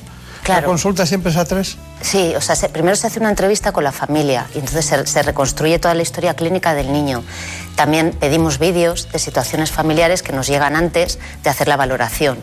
Entonces, antes de que la familia llegue al centro, nosotros ya tenemos, y se pasa un cuestionario al colegio también. Entonces, antes de que la familia llegue al centro, tenemos información del colegio, de cómo le ven en el colegio, información de la familia y vídeos en los que vemos cómo se comporta el niño en el parque, en casa, jugando con los hermanos. Todo eso lo tenemos previo a la consulta en el centro. ¿Y usted qué cree que pasa con el niño o niña o niños autistas? ¿Qué, qué es lo que ve de fondo? ¿Qué es lo que, ¿Cuál es el, momento que usted dice? Esto es eso que llamamos patognomónico, que es una señal de que detrás hay un autismo. ¿Qué, qué es lo que ve? Lo nuclear del autismo es la dificultad de interacción social. Entonces, esa dificultad para acceder, para él acceder a nosotros y nosotros acceder a él. Cuando son pequeñitos, pues una dificultad para participar en juegos interactivos, que preste más atención a objetos que lo que presta a las personas, que detectes que disfruta más jugando con, con juguetes que con un adulto que está haciendo, eh, esforzándose porque se divierta contigo que tenga patrones de comunicación peculiares, pues por ejemplo que no muestre cosas eh, y sobre y algo que es más llamativo, ¿no? que son las, las conductas repetitivas, las estereotipias motoras, los, los juegos de carácter repetitivo. Claro, claro. Tema apasionante este. Bueno, Juan, hay una cosa que me gustaría saber. ¿Qué, ¿Cuáles son los síntomas que alertan a los padres? Yo tengo la sensación de que hay un fenómeno iceberg, que sea que hay muchos niños que no están diagnosticados y en cambio los que están diagnosticados es difícil tratarlos y cuidarlos, pero se puede hacer. Eh, ya lo veremos después. Pero ahora, ¿qué es lo que alerta a un padre para decir hay que hacer algo? El, autismo tiene una presentación curiosa, ¿no? o por lo menos peculiar. Eh, suele haber un desarrollo aparentemente normal, como hasta el final del primer año, primer año y medio de vida que es un momento en el evolutivo en el cual tienen que, que, cuajar muchas cosas. Tiene que, el lenguaje tiene que explosionar, tiene que aparecer la actividad simbólica, los niños ya tienen un poco conciencia de que pueden compartir con los demás, aparecen muchos desarrollos que son muy interesantes. Y en ese momento evolutivo es cuando empieza un poco a observarse el autismo. ¿Y cuáles son esas manifestaciones que a los padres les preocupan? Primero, que el niño parece como si fuera sordo, cuando se sabe que en realidad no es sordo, pero no está respondiendo al nombre ni responde a las órdenes, pero sí responde a otro tipo de estímulos auditivos. Por ejemplo, se pone la tele, un programa de dibujos animados, y se planta delante de la tele. O abren un caramelo a 5 metros de distancia y localizan ese sonido. No está respondiendo al lenguaje, ¿no? No señala y sobre todo no señala con una manifestación comunicativa que nosotros llamamos de tipo declarativo, para mostrar, para enseñar, para compartir, para hacer llegar información al otro. El lenguaje, que a lo mejor ha emergido, que tiene dos, tres palabras, cuatro palabras o incluso más, se para y deja de hablar. El niño que hasta ese momento a lo mejor estaba mirando bien, deja de mirar deja... Eh, claro, los padres se encuentran ante una situación de extrañeza y este conjunto un poco como de síntomas o juegos que son un poco extraños cuando debería estar jugando casi de manera simbólica, pues le interesa más jugar o alinear las cosas o con tapones, con las botellas, ¿no? Todo esto son los primeros signos de alarma, ¿no? Está bien. Bueno, son las explicaciones de, de Juan Marcos, que es un profesional que está muy valorado en este sector, en el sector de los trastornos de, del espectro autista, que son ni más ni menos que se encuentran, los TEA, se encuentran dentro de los trastornos de este tipo, concretamente del neurodesarrollo, y se caracterizan por las alteraciones relacionadas con la comunicación y la interacción social, así como por prestar intereses eh, fijos y conductas repetitivas. Pero no dejan de tener un sentido de la alerta y del control de la situación. Lo que hay que ver es la distancia para que los socialmente puedan ser equiparables a niños que luego pueden, con su conocimiento, eh, estar en los ámbitos educativos como si fueran uno más. Esa es la dificultad. ¿Qué, hay, qué decalaje hay entre una situación y otra? Bueno, eh, María Vicente, se ha difundido, en alguna ocasión se ha difundido que las vacunas, cosa muy extraña, pero se ha difundido eso, podrían provocar autismo. ¿Qué sabe de eso? Pues, o sea, está ya totalmente demostrado que no, que no existe ningún vínculo entre Eso me parecía a mí, pero bueno. las vacunas y el autismo. Y, y toda la comunidad científica ya apoya esa idea, ¿no? O sea, que, que las familias tienen que estar tranquilas y, y no dejar de vacunar a los niños, que es lo que está pasando. Que hay familias que por miedo, por ese rumor, eh, están dejando de vacunar a, los, a sus hijos y el riesgo es mucho mayor, ¿no? Y el, el estudio esto se remonta a finales de los 90, que un médico británico sacó un estudio en el que eh, pues defendió esa, esa, relación causal entre las vacunas y, el autismo. ¿no? Y aunque se ha desmentido los resultados, se ha visto que estaba false, falseado ese, ese artículo y esa investigación, y todo eso se ha publicado, aún así, pues en las redes sociales, en blogs, sigue corriendo esa, esa teoría falsa de, de, que las vacunas mmm, provocan autismo, ¿no? Y entonces, pues es un, una teoría falsa, pero que encima está provocando mucho, mucho daño. Claro, lógico, lógico. Bueno, además es una... Si fuera en etapa prenatal o alguna una cosa, yo podría pensarlo, ¿no? Uh -huh. Porque influyera genéticamente, pero pero no es así, entonces no, no tiene ningún... No, no, veo la conexión, pero bueno, lo que queda escrito eh, luego siempre se reproduce, ¿no? Pues sobre todo por aquellas personas que no quieren fallar en demostrar que, han, que conocen todo lo que se ha escrito, ¿no? Entonces, al final perpetúan una, un, un, equívoco, ¿no? Sí.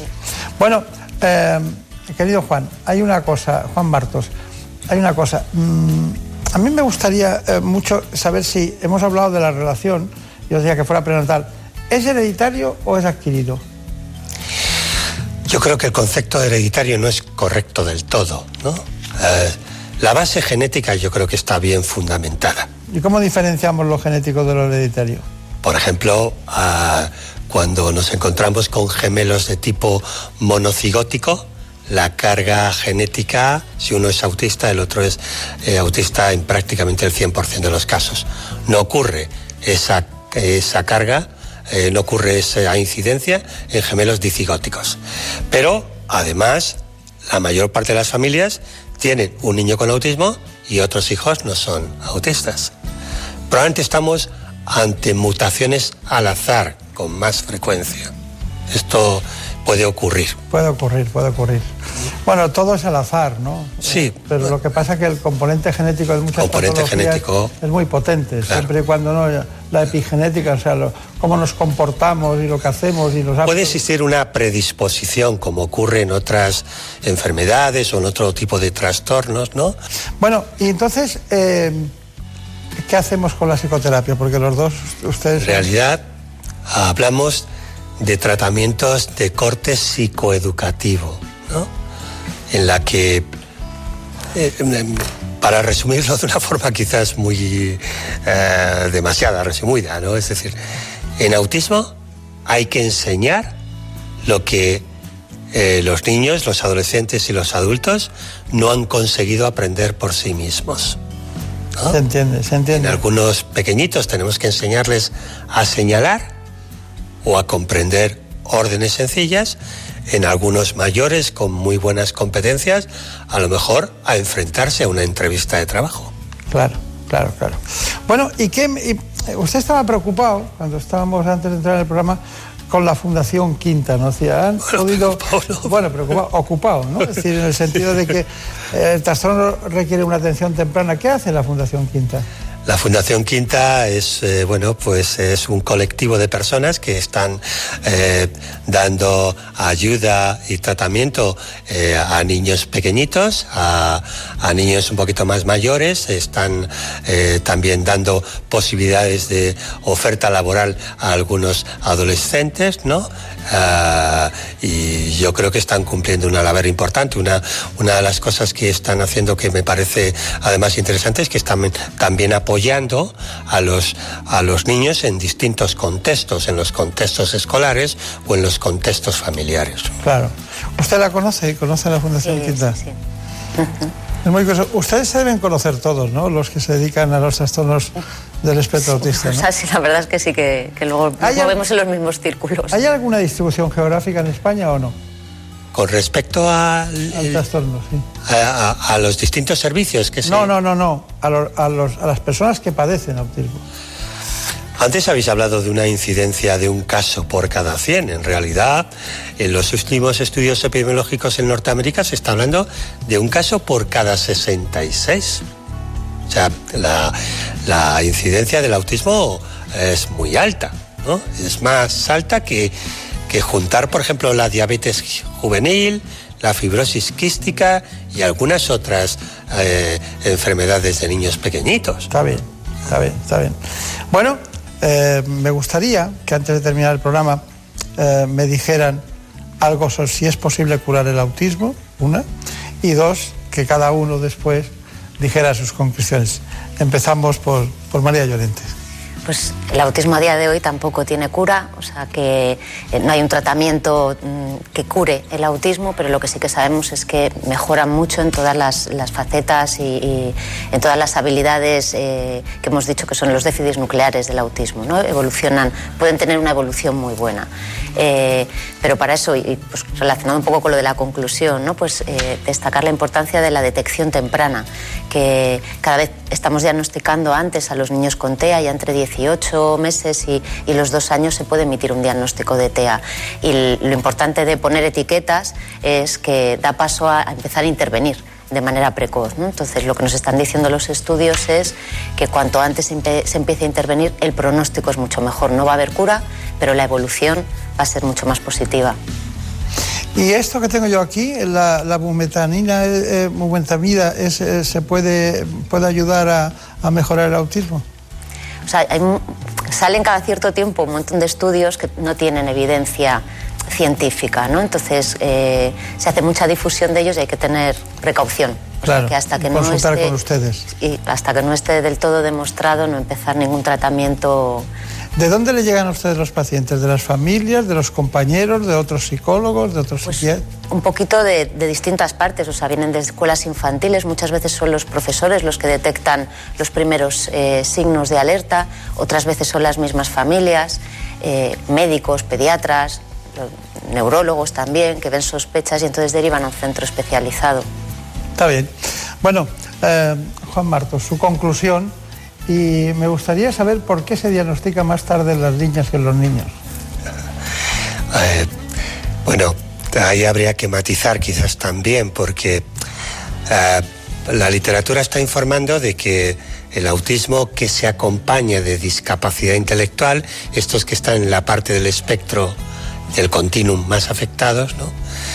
ahí se da más frecuentemente en niños que en niñas, pero las niñas se pueden diagnosticar de forma más temprana. Ah, cuando nos vamos al otro extremo del espectro, en los casos de síndrome de Asperger o autismo también de alto nivel de funcionamiento, y lo que ocurre es que el patrón de funcionamiento en las niñas Asperger pues puede ser un poquito más suave y por lo tanto pueden pasar un poquito más desapercibidas y diagnosticarse un poquito más tarde. Muy bien. Pues eh, diríamos que hoy ha sido un día muy especial. Es la primera vez que hablamos de este asunto en este programa. Así que muchas gracias. Gracias a vosotros. En todos los sentidos y creo que hemos dado un repaso generalizado para saber por lo menos dónde estamos. Muchas gracias. Muchas gracias. Muchas gracias. En buenas manos. Para Murprotec lo más importante son los hogares libres de humedades. Por eso seguimos apoyando a todas las personas que quieran un hogar sano y seguro. Murprotec amplía su bono de protección social familias y empresas con 500.000 euros. Acaba para siempre con las humedades. Llámanos al 930 1130 o accede a murprotec.es. Seguimos cuidando de ti.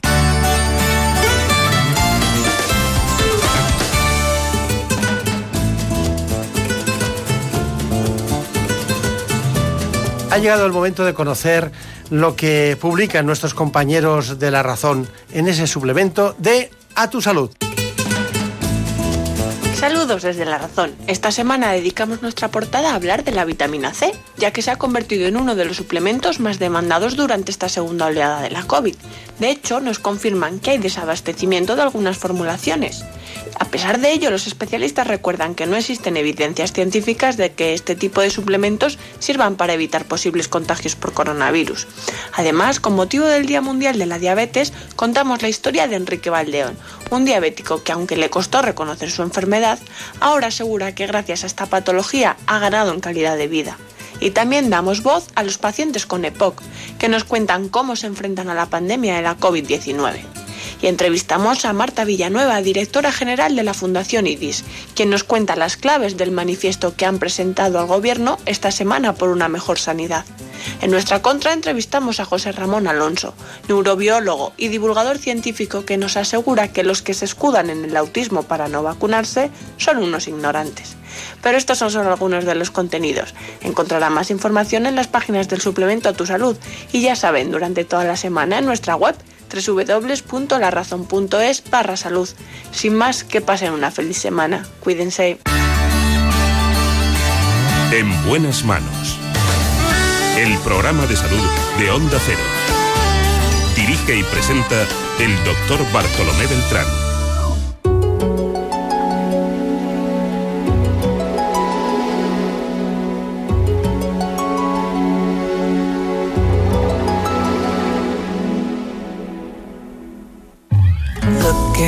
Baby, up all night, tearing our love apart. Aren't we the same? Estamos en momentos de menos peso o más obesidad. En esa bipolaridad en la que muchos nos movemos con el fin de estar mejor. Lo cierto es que el ámbito de la endocrinología es eh, ciertamente complicado, sobre todo por la voluntad que hay que poner y porque los expertos tienen que adaptar nuestra nutrición a nuestras necesidades. Hoy lo hacemos con la doctora Pilar Riobó, que es endocrinólogo del Hospital Universitario de la Fundación Jiménez Díaz de Madrid.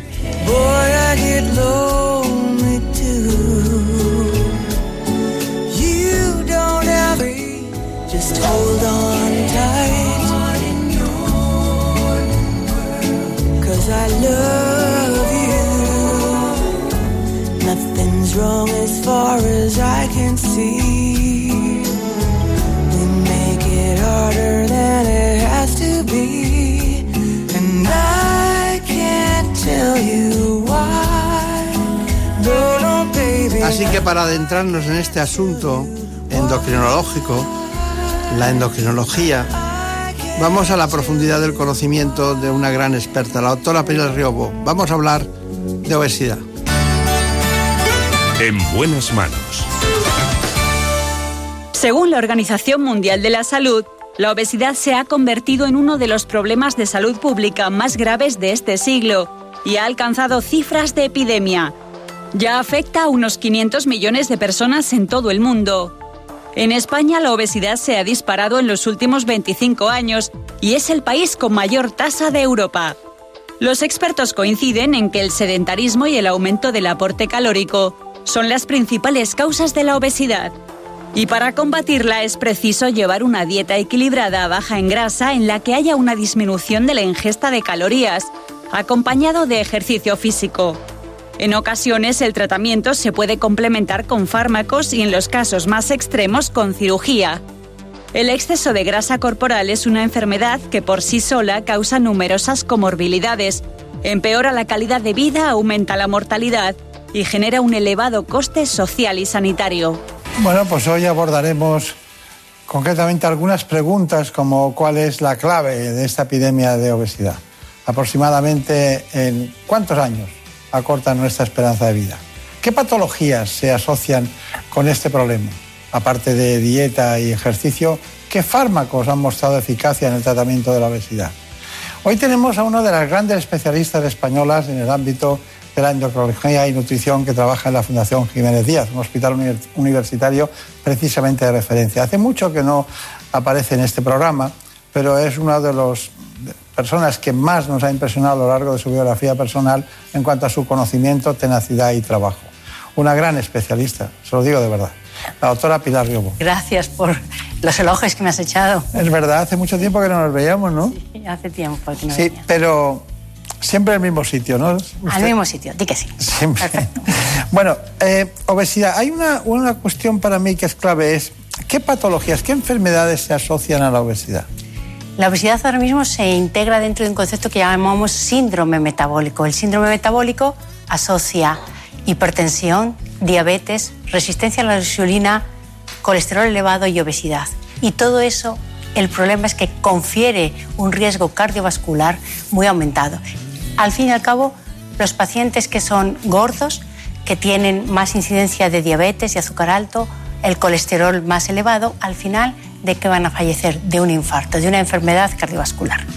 Y no olvidemos los problemas mecánicos. La obesidad machaca las rodillas. Durante años, el que las rodillas estén soportando un peso excesivo hace que las dos rodillas se estropeen, que se estropeen los cartílagos, que se estropeen los meniscos y eso al final es una incapacidad muy importante que ha contribuido el exceso de peso. Claro. Usted en su consulta, cuando llega alguien a la Fundación Jiménez Díaz y pregunta por usted y le recibe, eh, se encuentra con diferentes grados de obesidad. Pero ¿cuál es la razón principal por la que acuden a la consulta? Pues como es una consulta hospitalaria, hay muchos pacientes que acuden remitidos por otros médicos porque han tenido una, ya un evento cardiovascular, un infarto, o porque han tenido algún problema importante y los remiten otros médicos. Pero hay mucha gente que acude pues simplemente por el deseo de, de perder peso, que eso nos obsesiona, digamos, a todos, el, el perder peso. Sin embargo, hay que tener en cuenta que dentro de la obesidad hay muchas causas. La obesidad no es posiblemente una única enfermedad. Dentro de un tiempo, cuando vayamos sabiendo más, posiblemente diferenciaremos, por ejemplo, por causa de la obesidad. Hay obesidades que son por exceso de comida, pero hay obesidades que son genéticas, hay obesidades que son por falta de ejercicio, hay obesidades que son de causa psicológica, muy importante. Hay mucha gente que pregunta por obesidad, pero lo que tiene es un síndrome de atracones nocturnos, un síndrome de sobreingesta compulsiva. Hay muchas enfermedades psicológicas y hay que tratarlas de forma diferente. Un, un síndrome de atracones nocturnos, una- un síndrome de sobreingesta compulsiva, no lo puedes tratar con una dieta. Tendrás que tratarlo con tratamientos psicológicos y fármacos antidepresivos posiblemente. Hay gente que acude a la- por, por obesidad, pero que tiene, ¿cuál es la causa? Fármacos. En nuestra sociedad que tenemos tan mm, medicalizada, quizás excesivamente, hay fármacos que favorecen la ganancia de peso. Todos los fármacos o muchos fármacos de los que se utilizan en, en- en psiquiatría favorecen la ganancia de peso. Muchos fármacos para la alergia favorecen la ganancia de peso, de antihistamínicos. Hay muchos fármacos los beta bloqueantes que se utilizan en, en cardiología favorecen la ganancia de peso. Entonces, hay que saber qué realmente tiene cada paciente, cada paciente es distinto. Y en ese sentido yo puedo decir que no hay ni un- una única dieta. Hay dietas que a cada paciente hay que saber por dónde atacarle, por dónde, qué es lo que le puede venir bien a él, qué es, qué fármaco, algunos fármacos pocos que le pueden ayudar, eh, cómo tratarle psicológicamente, cuáles son los retos que le puedes plantear, cómo intentar que se mueva más. O sea, es completamente un reto. Es una enfermedad que parece sencilla, pero no es cuestión de una Es muy poliédrica y muchas, muchas adversidades y una sola realidad, ¿no? Porque que usted, como endocrinólogo, detecte a que alguien tiene un problema eh, psicológico, psiquiátrico, el traslado al plan oral por ansiedad, de gente que come por la noche, se levanta y se va a la nevera y engorda, y luego viene la consulta diciendo, me quiero tratar de la obesidad. No, es que a lo mejor la cuenta del banco no está bien, las relaciones con su pareja tampoco, eh, mil historias que coinciden. ¿no? Y desbrozar eso, Es, es- es una importante. consulta de obesidad debe ser larga, ¿no? A lo mejor es más difícil para mí, por ejemplo, que un cáncer de tiroides. Es más larga porque los pacientes se empeñan en contarte eh, cómo cocinan y tal, pero hay que ahondar también, por ejemplo, en relaciones. Eh, ¿Sabía usted, doctor Beltrán, que hay, por ejemplo, un estudio muy importante en el que las relaciones de amistad son muy importantes en el, en el tema de la obesidad? O sea, es más importante eh, en tu riesgo de favorecer la obesidad que tus amigos sean obesos a incluso que tu pareja sea obesa. Es muy importante, de alguna forma, la gente que tiene amigos obesos tiene un mayor riesgo de, eh, de- de- de ser él también obeso a lo largo de los años. ¿Por qué? Bueno, pues posiblemente... Costumbres comunes. Claro, no es lo mismo que dar a una buena comida que hacer un paseo por es el campo. verdad que se ven parejas de gordos, ¿eh? Muchas. Sí. Cuando uno lo es, el otro también, ¿no? Se ve mucho, con mucha ¿Por qué? Porque al final al cabo a- a- adoptas ese comportamiento que favorece la obesidad, ese comportamiento obesogénico, que es comer, no hacer ejercicio, pues se copia. Claro, claro, claro. Bueno, ha sacado usted el tiroides, luego hablaremos de eso, pero porque me imagino que las personas que son hipotiroideas son más obesas, ¿no? Tienen tendencia. Normalmente las, en, en esta sanidad que tenemos tan buena en, en- en España, eh, las tenemos tratadas y entonces no me vale como excusa. Quizás antes del diagnóstico sí pueden ser más obesas, pero una vez que se tratan, el paciente es un hipotiroideo que queda en normofunción tiroidea con tratamiento. No me vale la excusa. Ese paciente tiene que hacer el esfuerzo también de perder peso y no atribuirlo todo al tiroides. Una, una, una pregunta como un eslabón perdido que no viene al cuento, pero la quiero hacer. Eh, ¿Hay alguna relación entre hiper o hipotiroidismo y cáncer de mama? Mm, Hay una relación entre obesidad y cáncer de mama, por ejemplo. No, entre hiperhipotiroidismo no. Obesidad y cáncer de mama sí. De hecho, las mujeres pobres a las que se diagnostica un cáncer de mama, de pronto son mujeres activas, con trabajo y tal. Y de pronto pasan a ser enfermas, cirugía, radioterapia, etcétera, y dejan de hacer ejercicio. Y el problema es que engordan y eso tiene un pronóstico negativo para su evolución. Y luego también eh, uno de los factores de riesgo que se puede eh, controlar del cáncer de mama es la obesidad. Las mujeres obesas tienen mayor relación de cáncer de mama. ¿La razón cuál es? Pues posiblemente en el tejido adiposo se, eh, esas hormonas estrógenos que son eh, favorecen el cáncer de mama, pueden favorecer el cáncer de mama, se acumulan ahí en el tejido adiposo y entonces las mujeres obesas tienen mayor riesgo de cáncer de mama. Con lo cual, para prevenir el, cáncer de mama, mantenerse delgado. Claro. No, incluso cuando lo han tenido. Las mujeres que Efectivamente. hacen ejercicio físico tienen más supervivencia que las restas. Efectivamente. Entonces, una vez has tenido el cáncer de mama, muy importante, seguir manteniéndose delgado. O Es sea, que hay que tener pocos adipocitos. Efectivamente. Mucho y no muy desarrollados, sí. Claro. Bueno, pues eh, dicho esto, Marina Turiac, eh, tu turno. ¿Qué preguntas tienes por ahí? Eh, ¿Cuándo realmente estamos ante un caso de obesidad? ¿Empieza la obesidad cuando termina el sobrepeso? ¿Cuántos kilos por encima? Sí, en principio es un proceso progresivo. Lo que pasa es que dicen, no, el problema es la obesidad. No, es que yo no conozco a nadie que sea obeso que no haya pasado por un sobrepeso mm, importante. Y ese no ha pasado, ha pasado antes por un sobrepeso ligero. Entonces, cualquier ganancia de peso hay que tener un relativo cuidado. Es decir, eh, uno empieza ganando peso, dando kilos, a 3 kilitos al año, en 10 años has ganado 30 kilos. Y eso es muy importante. Solamente ganar 3 kilos al año, eso es muy poco. 30 kilos en 10 años. Entonces, todo es un proceso progresivo. Realmente la obesidad, su, li- su- su definición es cuando el índice de masa corporal es mayor de 30, pero ll- llega un momento en que da lo mismo. ¿Qué más da que tengas 30.02 que tengas 29,8? Es lo mismo. Entonces, el tema es eso. Es decir, no se puede minimizar el riesgo del sobrepeso, porque el sobrepeso va a seguir evolucionando y llegar a obesidad. ¿Y cree que los pacientes tienen interiorizado lo grave que es la obesidad, así como tenemos interiorizado lo grave que es fumar? No. No nos lo tomamos en serio. No nos lo tomamos en serio, porque todos los pacientes quieren eh, adelgazar, pero sobre todo son motivos estéticos. Quieren hacer una dieta que eh, les pierdan peso rápido, enseguida, sin esfuerzos. No, no. Eso, eh, el adelgazar implica un cambio de hábitos, un cambio casi de mentalidad, el dar prioridad a ciertas cosas como es el ejercicio, el dar prioridad a caminar, a, a comer saludable, el decir no me puedo quitar las penas con un dulce, no, es quitar las penas con un dulce, no debe ser así. Pero ¿por qué?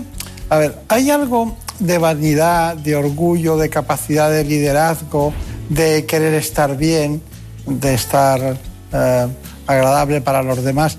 Eh, ese factor, cuando psicológicamente se, se tiene como un chip, influye mucho en que las personas estén más... más Sí, por supuesto. O sea, por eso hay que ver el aspecto psicológico. Hay personas a las que realmente les va a influir mucho el querer estar bien, el, el tener una imagen. Entonces, a esas personas psicológicamente les puedes eh, ofrecer eso. Hay otras personas que les importa poco. Entonces, lo que quieren poco es estar bien, no les interesa. Entonces, a esas personas les puedes ofrecer otro, otro estímulo, es decir, en una enfermedad que en teoría la tienes todos los días y que todos los días tienes que tratarte, todos los días tienes que cuidarte, tendrás que eh, ofrecer un apoyo psicológico muy importante y saber qué es realmente lo que le interesa Claro. al paciente. Entonces a un paciente lo coges por un por un tema que le interesa, al otro por otro. No pasa nada, gente que dice, no, es que se casa mi hijo y quiero adelgazar, pues perfecto, pero después de que se haya casado tu hijo, tienes que seguir haciendo la dieta. Pero un poquito es el, el gancho donde te puedes mm, sujetar para favorecer que el paciente siga esas restricciones tan importantes que, que, influ- que influyen, que, es- que supone hacer un cambio de vida. Eh. Es un cambio de vida y esto es muy importante. Notas mucho que la gente, eh, que el poder cambia de sitio, la presencia social, el locus y el rol van cambiando. Ves personas que son grandes ejecutivos que están delgados y personas que, que su tendencia a liberarse es tomar unas copas, comer tal con los amigos, pues tienen que no tienen ese rol de responsabilidad o, tienen otro tipo de responsabilidades, pues están más gordas, ¿no? Es muy curioso, mm, hay una corriente, ¿no?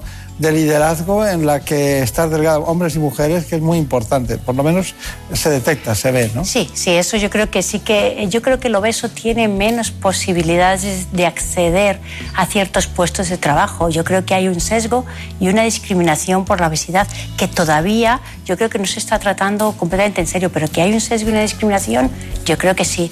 Y que la posibilidad de, de- de acceder a un puesto de trabajo está disminuida para los pacientes con obesidad. Yo mm, mm, quiero decir, sin, base, sin datos no. científicos, que sí. Eso es mi opinión personal y desde luego sin claramente datos científicos. Lo demás está basado en datos científicos, pero aquí no, no hay datos Claro. de ese tipo.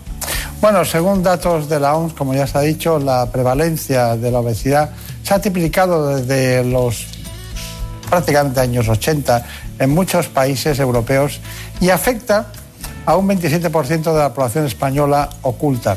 Y también, además, la dieta y el ejercicio constituyen el pilar fundamental del tratamiento de la obesidad desde hace décadas. Pero, ¿cuándo fracasan esos procesos o son insuficientes? ¿Tenemos suficientes fármacos para solucionar este problema? Doctora. Tenemos pocos, ojalá quisiera yo que tuviéramos más.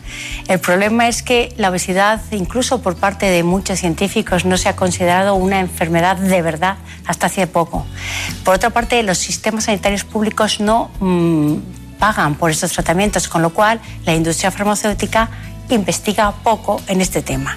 Entonces, tenemos fármacos que además eh, algunos han sido retirados del mercado por sus efectos secundarios. Yo digo, sí, hay algunos fármacos que se han retirado y que tienen efectos secundarios y deberían retirarse, pero es que yo conozco muchos otros fármacos para otras patologías que todos tienen efectos secundarios y no se retiran. Entonces, yo creo que es que no nos damos cuenta de que esto es una cosa pues muy importante, pero cuando uno controla la obesidad, disminuye en un paciente obeso, por ejemplo, que es diabético, disminuye el consumo de fármacos eh, de la tensión, de la diabetes, del colesterol, disminuyen los problemas de artrosis y por lo tanto los dolores de rodilla, los fármacos para los, dolores de rodilla o de cadera. Es decir, yo creo que tiene mucho beneficio controlar la obesidad y que cada vez va a ir habiendo más fármacos en este sentido. Ahora, por ejemplo, sí que en España disponemos de algunos fármacos que, que mm, hemos derivado del tratamiento de la diabetes, se trataba la diabetes, vimos que son fármacos autorizados para el tratamiento de diabetes, que la diabetes, eh, los diabéticos obesos adelgazaban y entonces, bueno, pues se han hecho estudios clínicos en pacientes obesos no diabéticos. Y, por ejemplo, ahí tenemos unos fármacos inyectables que se están utilizando para el tratamiento. Eh, ¿Cuál es el nombre de- del producto? ¿Comercial y todo? Lo que quiera. el- es liraglutide, por ejemplo, es el que está autorizado, que además es un gran fármaco para el tratamiento de la eh, mm, para el tratamiento de la diabetes. Y actualmente hay con otro nombre comercial completamente distinto al que se utiliza en diabéticos, autorizado en España para el tratamiento de la obesidad. Pero en general tenemos pocos fármacos, pero poco a poco mm, vamos mejorando desde Claro. hace unos años que no teníamos nada, vamos mejorando y vamos va habiendo más fármacos y la industria farmacéutica se va dando cuenta que es un nicho de mercado donde dentro de unos años a lo mejor puede eh, Claro, claro. recuperar la inversión que hacen primero en ensayos clínicos, en estudios y etcétera. Entonces, bueno, esperamos que ese campo vaya siendo cada vez mayor. Dígame, eh, el efecto rebote, o sea, alguien adelgaza, porque se, se lo ha tomado muy en serio, porque bueno, porque así no puedo seguir y de repente tiene un efecto rebote y vuelve a. ¿Qué se puede hacer con eso? ¿Qué, qué, ¿Cómo lo vive usted? Sí, no hacer dietas muy estrictas. Eh, muchas veces el efecto rebote se va a producir con mucha frecuencia, pero cuando uno está muy restringido de dieta, cuando no puede comer nada más que eh, cuatro cosas, a veces, eh, de alguna forma, cuando se quita esa restricción tan importante, lo que hace es compensar. Hay una sobreingesta compensadora de todo lo- lo que te han quitado durante meses. Entonces, dietas menos restrictivas. ¿Y lo del ayuno intermitente? Bueno, pues esa es una dieta que está ahora de moda y además ha salido no solamente de moda en la, en la prensa del corazón, digamos, sino que ha salido un artículo muy reciente en, en la revista científica el New England Journal of Medicine. Al fin y al cabo, el ayuno intermitente lo que hace es que al restringir las horas que te permiten comer, al final comes, comes menos, menos cantidades porque comes en menos tiempo, siempre que no, de alguna forma no te pongas demasiado morado esas horas que te está permitido comer. Entonces, al final, son las calorías las que cuentas, al, al final estás disminuyendo la ingesta calórica total, que es al final lo que engorda. ¿Y, y cualquier persona con sobrepeso o también con, puede realizar una dieta de adelgazamiento? ¿Cualquier persona o usted antes eh, tiene en cuenta algunos factores? Mm, hay que tener en cuenta algunos factores. eh, mm, depende de las dietas no muy restrictivas. Yo, pues a lo mejor podría hacer cualquier persona. Una dieta que es empezar a comer sano. Comer sano lo puede hacer cualquiera. Y muchas veces el comer sano ya estás comiendo menos calorías de lo que comes habitualmente. Cuando haces una dieta restrictiva de verdad, sí que tienes que tener un cuidado, pues porque eh, puedes, lo primero que aumenta es el ácido úrico, muy a menudo. Hay que ver cómo afecta a la glucosa. Es decir, muchas personas tienen, son diabéticos y a lo mejor tienen fármacos y hay que, hay que disminuir el, el consumo de estos fármacos o de la tensión, porque si no pueden tener un problema. No, no se imagina usted la cantidad de titulares que está generando de cosas que creemos que son de otra manera en general. Marina Turiac, ¿alguna pregunta así muy rápidamente, por favor? Y cuando las dietas no funcionan, tenemos que recurrir a la cirugía, balón gástrico, reducción de estómago. Algunas veces sí, hay, hay veces que realmente... ¿Usted lo indica? Sí, claro. ¿Y cómo son? Entre medio, ¿De pues, duras? la- la- son duras. Pero hay veces que cambia la calidad de vida y va muy bien, pero para eso tenemos que tener una indicación clara, saber a quién se le indica. Ese paciente tiene que pasar por un estudio psicológico, psiquiátrico muy importante, porque para muchos pacientes la comida es su forma de calmar la ansiedad. Si le quitamos eso, muchas veces, y no tenemos otra forma de cambiar la ansiedad, puede tener un problema psicológico importante. La quiero tasa de pasar por- suicidios post cirugía bariátrica es alta. ¿Sí? Sí. Sí, sí. Ahora, muchas personas les mejora muchísimo la calidad de vida. Por supuesto, hay personas con una obesidad importante de verdad y que realmente mejoran muchísimo. A mí me preocupa mucho la, la absorción, después de, de ese tipo de, de tratamientos que, que son correctos, hechos por un buen especialista, que tenemos un índice de morbimortalidad muy bajo en España, y está bien hecho, pero me preocupa más la parte bioquímica, la absorción de lipoproteínas, del que en algunos casos es- se altera, se altera. se altera. Hay dos tipos básicamente de cirugía de la obesidad, en las cuales, una, restrictivas, lo que haces es simplemente cortas o reduces el estómago, entonces el problema es que no cabe más, y hay otras que son derivativas, en las cuales haces una especie de bypass, un bypass gástrico. Entonces, y en esas la malabsorción es importante. Estamos, y es el gold estándar, o sea, eso es la técnica más empleada. El tema es que estamos pasando de ser un paciente obeso, pero muchas veces, o con diabetes, hipertensión, pero normal, a ser un paciente con malabsorción, que tiene que tener un seguimiento médico para toda la vida, de absorción de proteínas, de vitaminas, etcétera, porque pueden tener consecuencias muy graves, porque estos pacientes que ya no absorben bien vitaminas pueden tener muchas complicaciones importantes. Entonces, esto hay que explicárselo muy bien al paciente y tiene que tomarse suplementos vitamínicos posiblemente durante toda la vida y tiene que tener revisiones médicas. Eh, estamos rondando, me, me he cargado 50 millones de vídeos porque estando usted aquí, que es el conocimiento presente y actual de asistencia médica en la Fundación Ginés Díaz, no podemos perdernos eso. Pero mire, le voy a decir, dígame si es falso o real esto. Las dietas ricas en proteínas aceleran la pérdida de peso. A veces pueden ser importantes porque sí que eh, aumentan un poquito el metabolismo, pero no siempre son adecuadas. Digamos que es, eh, puede tener su parte de verdad y su parte de falsedad. Hay que, dígame si es falso o no esto, ¿hay que eliminar las grasas, carbohidratos y harinas radicalmente de la dieta? Falso. ¿Hay que tomar alimentos light para no engordar? Falso. ¿Solo con dieta se controla la obesidad? Falso. ¿La obesidad es un problema de países del primer mundo? No, que va, falso. El, problema falso. El problema, el problema es falsedades. No, no, pero es que eh, habíamos buscado que fueran falsas. El, problema en, en, países no industrializados es que estamos viendo cómo convive obesidad en madres con desnutrición, por ejemplo, en niños. Entonces, el, mensaje, sobre todo para usted como gran comunicador en, salud que es, es qué mensaje doy. ¿Hay que comer más o hay que comer menos? Pero estamos viendo deficiencias de micronutrientes muy importantes en, en, muchos países en Sudamérica que se asocian a la obesidad. Hay obesidad y desnutrición a la vez. Y esto es un problema al que no se había enfrentado. Es que hay ricos y pobres a la vez. A la vez, no, pero dentro de la misma persona, dentro de la misma persona. Eso en la, en la posguerra española y tal, cuando había tanta deficiencia, había desnutrición, no había obesidad. Y ahora estamos viendo obesidad asociada a desnutrición. ¿Cuál es el mensaje de salud a, a, emplear con estas personas? Pues Come mejor, no come más, come mejor, pero ya empieza a ser complicado. complicado.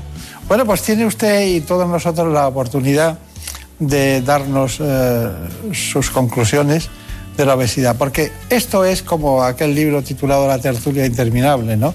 Podríamos estar con usted todos los programas cada día y lo vamos a intentar porque hemos hecho, hemos puesto un vaso de agua dentro del océano, con lo que hemos hablado, pero hay mucho de qué hablar. Hay mucho de qué hablar. Pero nunca se olvida usted del American Journal of Medicine, que lo ha citado también. No, es la, eh, la, Biblia, la Biblia en medicina. Sí, sí. Entonces cuénteme, ¿cuál es su conclusión? Pues mi conclusión es que la obesidad es una enfermedad crónica importante, de alta prevalencia, a la que tenemos eh, todavía muchas lagunas y que donde tenemos que investigar y donde tenemos realmente que, tratar con todo el abanico de dietas, eh, fármacos, ejercicios, cirugía bariátrica, sabiendo que el tratamiento tiene que ser siempre personalizado para cada paciente. No olvidemos los tratamientos psicológicos. Está bien. Bueno, yo la nombraría ministra de Sanidad en cualquier momento. no. Porque es una de las grandes en el concepto básico de la relación entre la sociedad, la patología, la asistencia médica y economizar lo mejor posible las herramientas que tenemos. Muchas gracias, muchos recuerdos a sus compañeros, mucha suerte.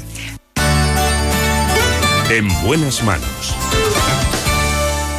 Por un beso tuyo, contigo me voy. No me lo pregunto, contigo me voy. Ya saben ustedes que estamos encantados de estar cada semana en este programa en el que intentamos que los mejores especialistas acudan para contarnos sus experiencias y su conocimiento. Hoy en la realización gozamos de una gran compañera, una gran amiga, alguien que trabaja extraordinariamente bien, como se dice, vive en su elemento cuando está en la realización. Gema Esteban. Y en la producción estuvo Marta López Llorente.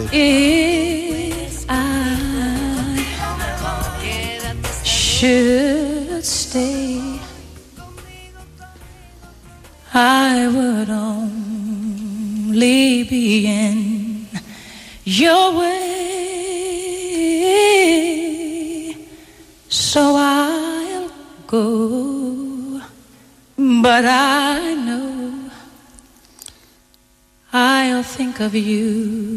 esta canción es para aquellas personas que desean que les digan lo mismo.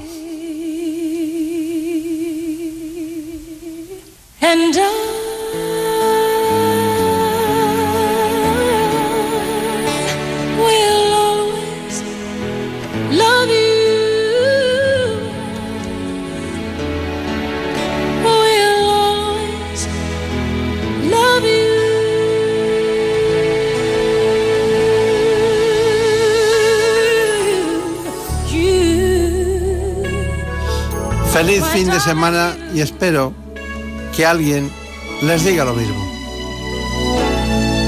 bittersweet memories. That is all I'm taking with me.